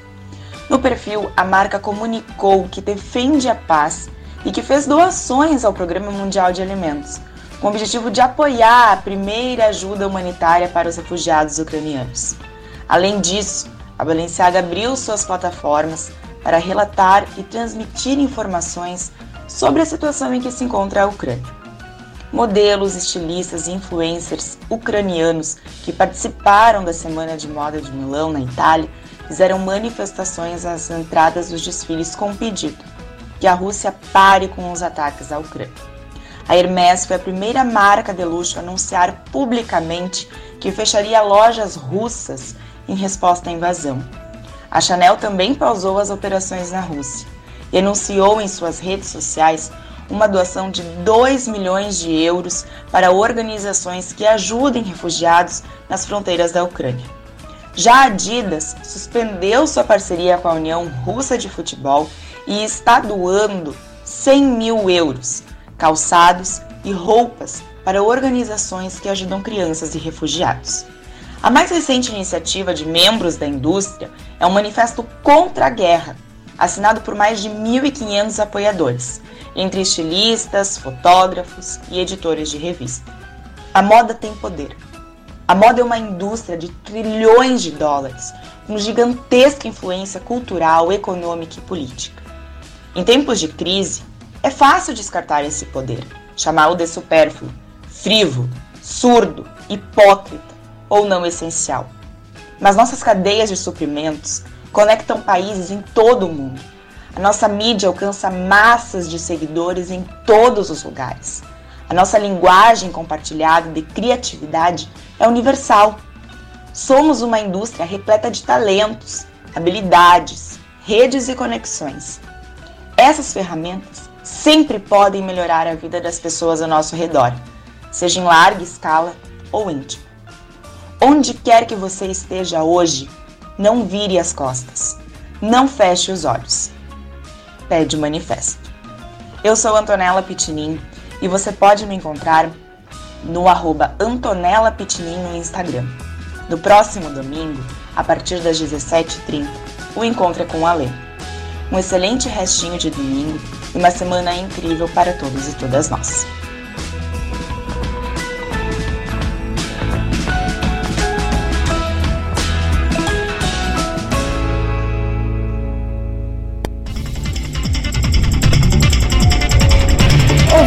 Antonella Pitinin, que hoje conectou aí em Moda para quê? A moda a aos últimos episódios, aos últimos acontecimentos ali entre Rússia e Ucrânia. Acontecimentos que têm, como disse o Fonseca antes aqui falando de economia, acontecimentos que têm consequências para o mundo todo, né? Tomara que isso acabe logo. Seguimos de informação por aqui. Moradores do bairro Fátima de Santa Maria estão cansados de ver um vizinho praticar maus tratos a animais e causar prejuízo financeiro para donos de veículos. Eles denunciaram os casos na polícia E agora, isso tudo é alvo de investigação. Maurício Barbosa nos conta detalhes. Conforme o relato de moradores, o suspeito dá tiros com arma de pressão em animais que passam na frente da casa dele, como mostram vídeos conseguidos com exclusividade pela reportagem. Nesta imagem, um cachorro foge ao ser atingido por um disparo. Os moradores ouviram o grito do animal. Em outro vídeo de câmeras de segurança, o homem aparece agredindo com um pedaço de pau três jovens que passeiam com um cão pela rua. De 2017 para cá, parece que assim, ó, não somente destruir carros, mas como também plantar animais, agora chegou num ponto de, tiro em animais, né, de agredir animais e até pessoas que, que transitam tentam questionar por que, que não podem passar com bicho por ali. E ele já deu até tiro em pessoas aí na região. Eu fiquei sabendo disso também, já, já acabou dando tiro em pessoas também. Quem já reclamou? O que, que a família alega? Pois então, muitas das pessoas que foram vitimadas, elas acabam batendo ali na porta deles pra, pra perguntar, né, que, como é que vão fazer pra negociar, assim, entender o que, tá, que aconteceu, por quê, né, qual o motivo. Só que os parentes defendem eles. Ah, quer dizer, ao menos assim, ó, é mãe e filho que mora ali. No caso, o filho é o, assim, é o principal, né? Mas a mãe dele, que deveria, talvez, repudiar essas, essas ações aí, não, ela defende. É, é muito agoniante tu ter que sair e procurar se contornar e às vezes até evitar um contato visual, mesmo que de longe, porque, assim, ó, parece que ali coisa tudo é possível, nunca você sabe o que pode acontecer. Uh, então, principalmente meus vizinhos aqui, eu, eu não tenho cachorro, mas meus vizinhos têm aqui, bah, assim, a, a, bah, a gente fica assim meio sempre preocupado porque, imagina, a gente às vezes pode passar ali, já, ele já tenta provocar, intimar, uh, tirar satisfação, ou, ou, ou, diretamente mesmo participar da agressão, né? Nestas imagens, ele se aproxima de um vizinho que varre a rua e conversa com um jovem morador da região que é portador de necessidades especiais. Ele puxa a camiseta do jovem e esfrega fezes de animais. Os vizinhos estão com medo. A mãe do agressor já foi informada sobre o comportamento do filho. Os moradores pedem que seja feita alguma coisa. Segundo a polícia, o suspeito já respondeu a oito inquéritos por danos materiais a terceiros. Foi investigado pela morte de um gato com uma arma de chumbinho e também já respondeu a um inquérito por assalto. O caso está sendo investigado pelo cartório dos animais da primeira delegacia de polícia de Santa Maria. O suspeito deve ser ouvido nos próximos dias.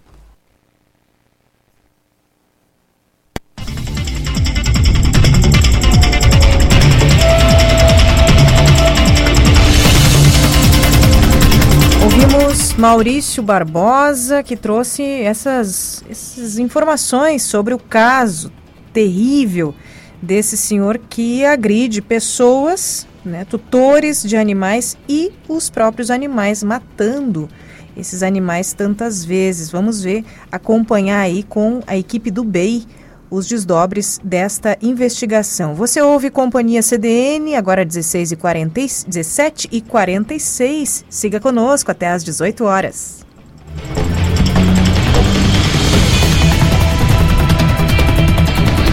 Amiga, olha que embalagem linda do novo lava-roupas em pó Optical Wash Girando Sol. Sim, ele tem o poder da biotecnologia enzimática que remove mancha, sujeira e preserva a qualidade das cores do tecido. Ah, além do azul e rosa, tem a versão hipoalergênica. Ai, adorei! Já experimentou? Claro! Nossa, é muito eficiente. Lavar roupa agora ficou fácil demais. Lava-roupas em pó Girando Sol Optical Wash. O prazer de um novo dia para me cuidar e cuidar de você. Amigo, agora você conta com o melhor em streaming, o Paramount Plus, pelo melhor preço, apenas R$ 14,90 por mês para novos clientes. E quem já é nosso cliente, assinando ganha um upgrade de velocidade no seu plano de internet. É conteúdo original e exclusivo para você ver quando e onde quiser. Acesse sejaamigo.com.br ou se preferir, chama a gente no 0800 645 4200. Amigo, viva conexões reais. Promoção válida até 31 de março de 2022. A Grenoble Imóveis Planejados completa 20 25 anos de história. Representante em Santa Maria e região da fabricante de móveis gaúcha Finger, com padrão de qualidade internacional. Cozinhas, dormitórios, banheiros e toda a linha para o seu lar e escritório. Grenoble Móveis Planejados. Referência no mercado. Projetando sonhos com design e precisão. Orlando Fração 118. Fone 3222 2280. Estudar música é só uma desculpa para você se revelar. Aproveite que na Muse Artes as aulas de violão e técnicas vocais estão com mensalidades a partir de R$ 179,90. Envie agora uma mensagem em nossas redes sociais e ganhe uma aula experimental grátis. São mais de 30 profissionais trabalhando com um único objetivo: de viver a música para revelar o que há de melhor em você. Quer ter o prazer de sorrir, falar e comer com mais segurança? A Davante Odontologia Implantes é uma clínica completa para a sua saúde bucal e estética facial. Aqui você encontra equipe com mais de 20 anos de experiência em implantes dentários e última tecnologia. Agende uma avaliação e venha realizar o sonho do seu implante dentário. Fale com nossa equipe pelo WhatsApp 99220 6058. Venha conhecer nossa nova estrutura na Duque de Caxias 1863, Santa Maria. Estacionamento com manobrista. No programa Meu Pet é Pop, o seu melhor amigo tem o espaço que merece. Todos os sábados na TV Diário e Rádio CDN, às 15 horas, uma edição inédita do Meu Pet é Pop. Não perca! Carla Torres.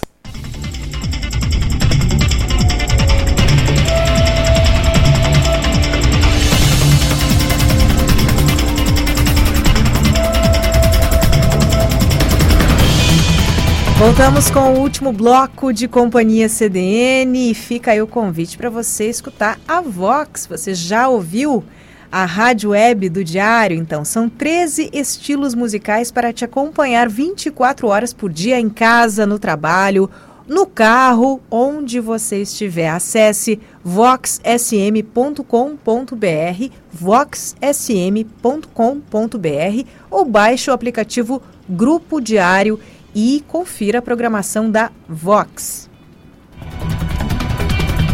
Convite também para os artistas. Aí, o Diário e a Prefeitura de Santa Maria apresentam o festival Canções para Santa Maria. São 18 mil reais em prêmios entre os vencedores do primeiro, segundo, terceiro lugar e canção mais popular. As inscrições vão até o dia 3 de abril e o regulamento, além da ficha de inscrição, você encontra no site do Diário e da Prefeitura. As canções de todos os gêneros são aceitas. Então, até o dia 3 de abril. E detalhes você tem aí nos sites do Diário, diariosm.com.br e também no site da Prefeitura de Santa Maria. Participe! Chegou a hora de programe-se no sofá, coluna para quem gosta de curtir o final de semana em casa, no conforto do lar, né, no sofá, atirado lá ouvindo ou assistindo alguma das das indicações dos nossos colunistas e hoje é a Kita Toneto que traz a dica para você.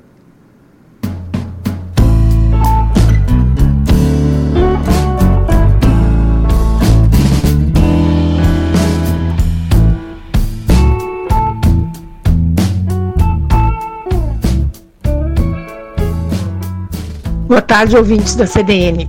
A minha indicação de hoje vai ser sobre uma série da Netflix que foi lançada em fevereiro deste ano, que se chama Inventando Ana. A série é da Shonda Rhimes, que é a mesma criadora do Grey's Anatomy, do Scandal, que já são séries famosas, e ela é que leva a história da Ana para o streaming.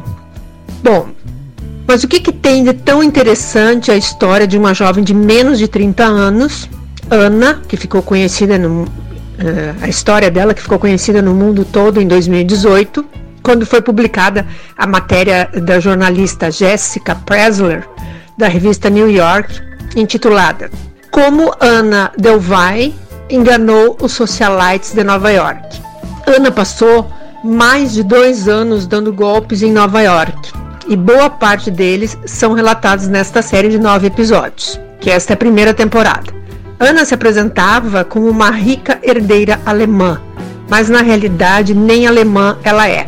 Ela é russa e o seu sobrenome verdadeiro é Sorokin.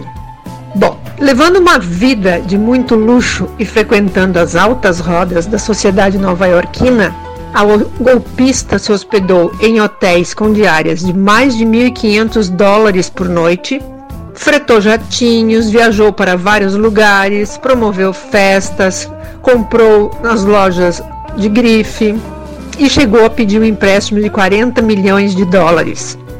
Uma farsa que foi construída através de muitas selfies no Instagram e, logicamente, com um personagem muito bem construído pela vilã. Essa história que o público não conhece, a história da Ana, muitas pessoas podem acreditar que seja uma ficção, mas tudo isso aconteceu. A série Inventando Ana, que conta a história dessa golpista, ela no stream, a série, a grande protagonista da série é a Vivian Kent, tá? que, é, que faz o papel da jornalista, interpretada pela Anna Chuminsky. E sua busca por uma história que tire ela do status de pior jornalista. Que vocês vão entender ao longo da série que ela teve um problema por um erro de, apura de apuração cometido no passado. E a partir do momento que a Vivian, enfim, a personagem, né, toma conhecimento do caso dessa jovem que enganou bilionários de formas até então pouco ortodoxas, ela tenta convencer os chefes de que aquela história tem que ser contada e parte em busca da Ana Delvey, que é protagonizada pela Julia Garner. Elas se encontram na prisão, onde a Ana está, né? E ela tenta escutar a versão da acusada. Bom, essa repórter é que vai movimentar toda a trama dessa série, tá? Porque é ela que vai entrevistar todos os as vítimas, né? Da Ana e que irão contar as maiores revelações do que a, a, a golpista aprontou. Inventando Ana cria uma certa complexidade para a figura da Ana mas é, é, a, série não mostra simplesmente uma jovem aplicando os golpes em Nova York. Ela traz um pouco mais dessa personalidade intrigante, né? Dessa jovem e como ela move-se dentro né, da, dessa sociedade, dessa alta sociedade. A Shonda, que, como eu já falei, é a autora do Grey's Anatomy, né, nessa série ela consegue explorar muito bem os ambientes profissionais abordados, mostrando como funciona a alta sociedade e também o outro lado da série, que é o, o lado da, da protagonista, da jornalista, como é o dia a dia. Bom, meus queridos ouvintes, Inventando Ana é uma série divertida e intrigante, tá? Que eu acho que merece ser assistida por quem gosta ou não das produções da Shonda e quanto mais por quem gosta séries sobre crimes, tá? E vale lembrar, né, que a série fala sobre o mundo virtual, uma vez que o personagem da Ana se constrói muito através de, de selfies no Instagram, onde tudo que se publica, a maioria das pessoas, né, uma boa parcela da população, acredita ser verídico, né? Mas vale ressaltar que existem muitas anos à nossa volta que criam personagens para pequenos golpes, sejam eles sentimentais, financeiros ou de qualquer outra natureza. E só por isso essa indicação é para vocês assistirem uma boa série.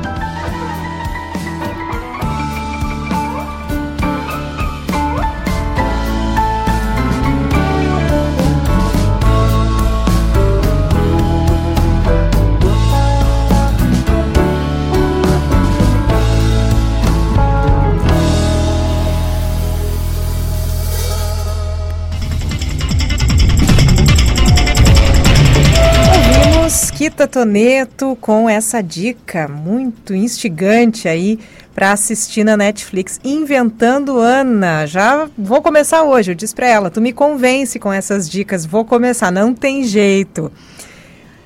E no dia 27 de março, olha só, há pouco falávamos né, de terríveis casos contra os animais em Santa Maria, que estão já em investigação pela polícia. E no dia 27 de março, uma boa notícia: o Brechó Esperança promove um risoto. O risoto do Brechó Esperança tem música ao vivo com a banda Blip. Todo o valor arrecadado é pela causa animal para pagar clínicas veterinárias, realizar castração e comprar ração. Risoto no Museu 13 de Maio.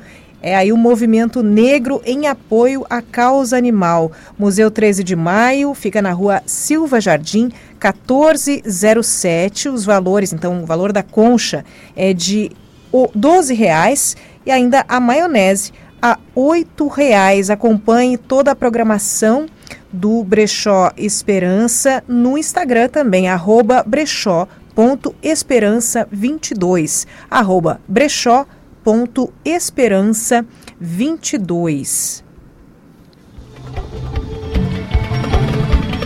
E para fechar, o Companhia CDN, já é tradicional, é o olhar do cronista que encerra o nosso programa. Hoje temos Gabriel Araújo.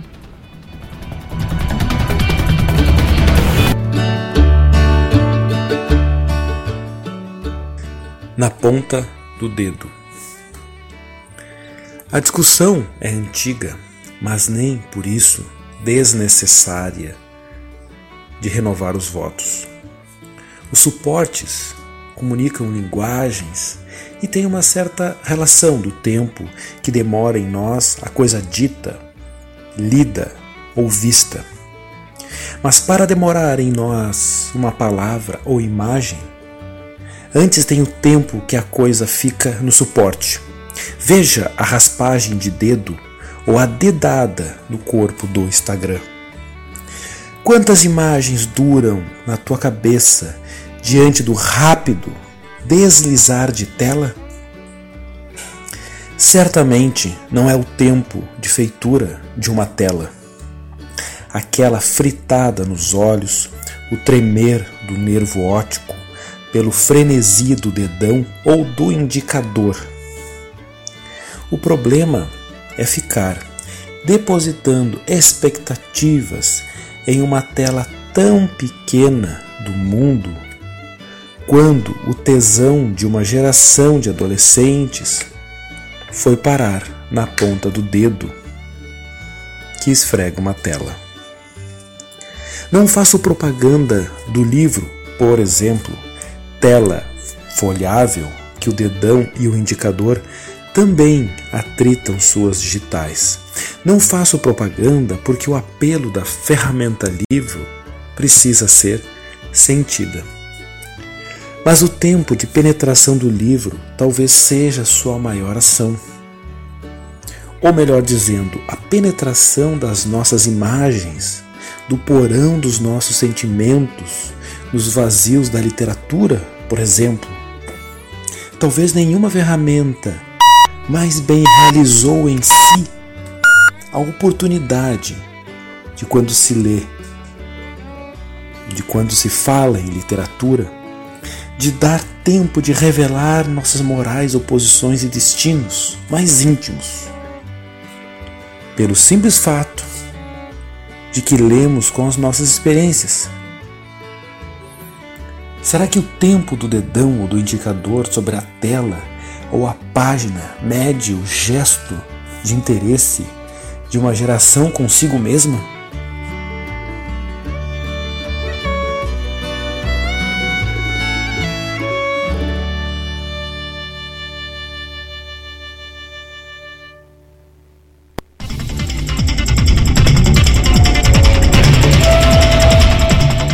o Gabriel Araújo, nosso cronista, que encerra o Companhia CDN deste domingo, hoje 20 de março. Eu sou Carla Torres, na técnica esteve o Wagner Oliveira e nós voltamos com companhia no próximo final de semana, no sábado aí das 16h10 às 17h30 e no domingo das 15h10 às 18 horas. Eu volto com você amanhã às 13h30 no programa Jogo de Cintura. A todos uma ótima semana. Até. Tchau, tchau.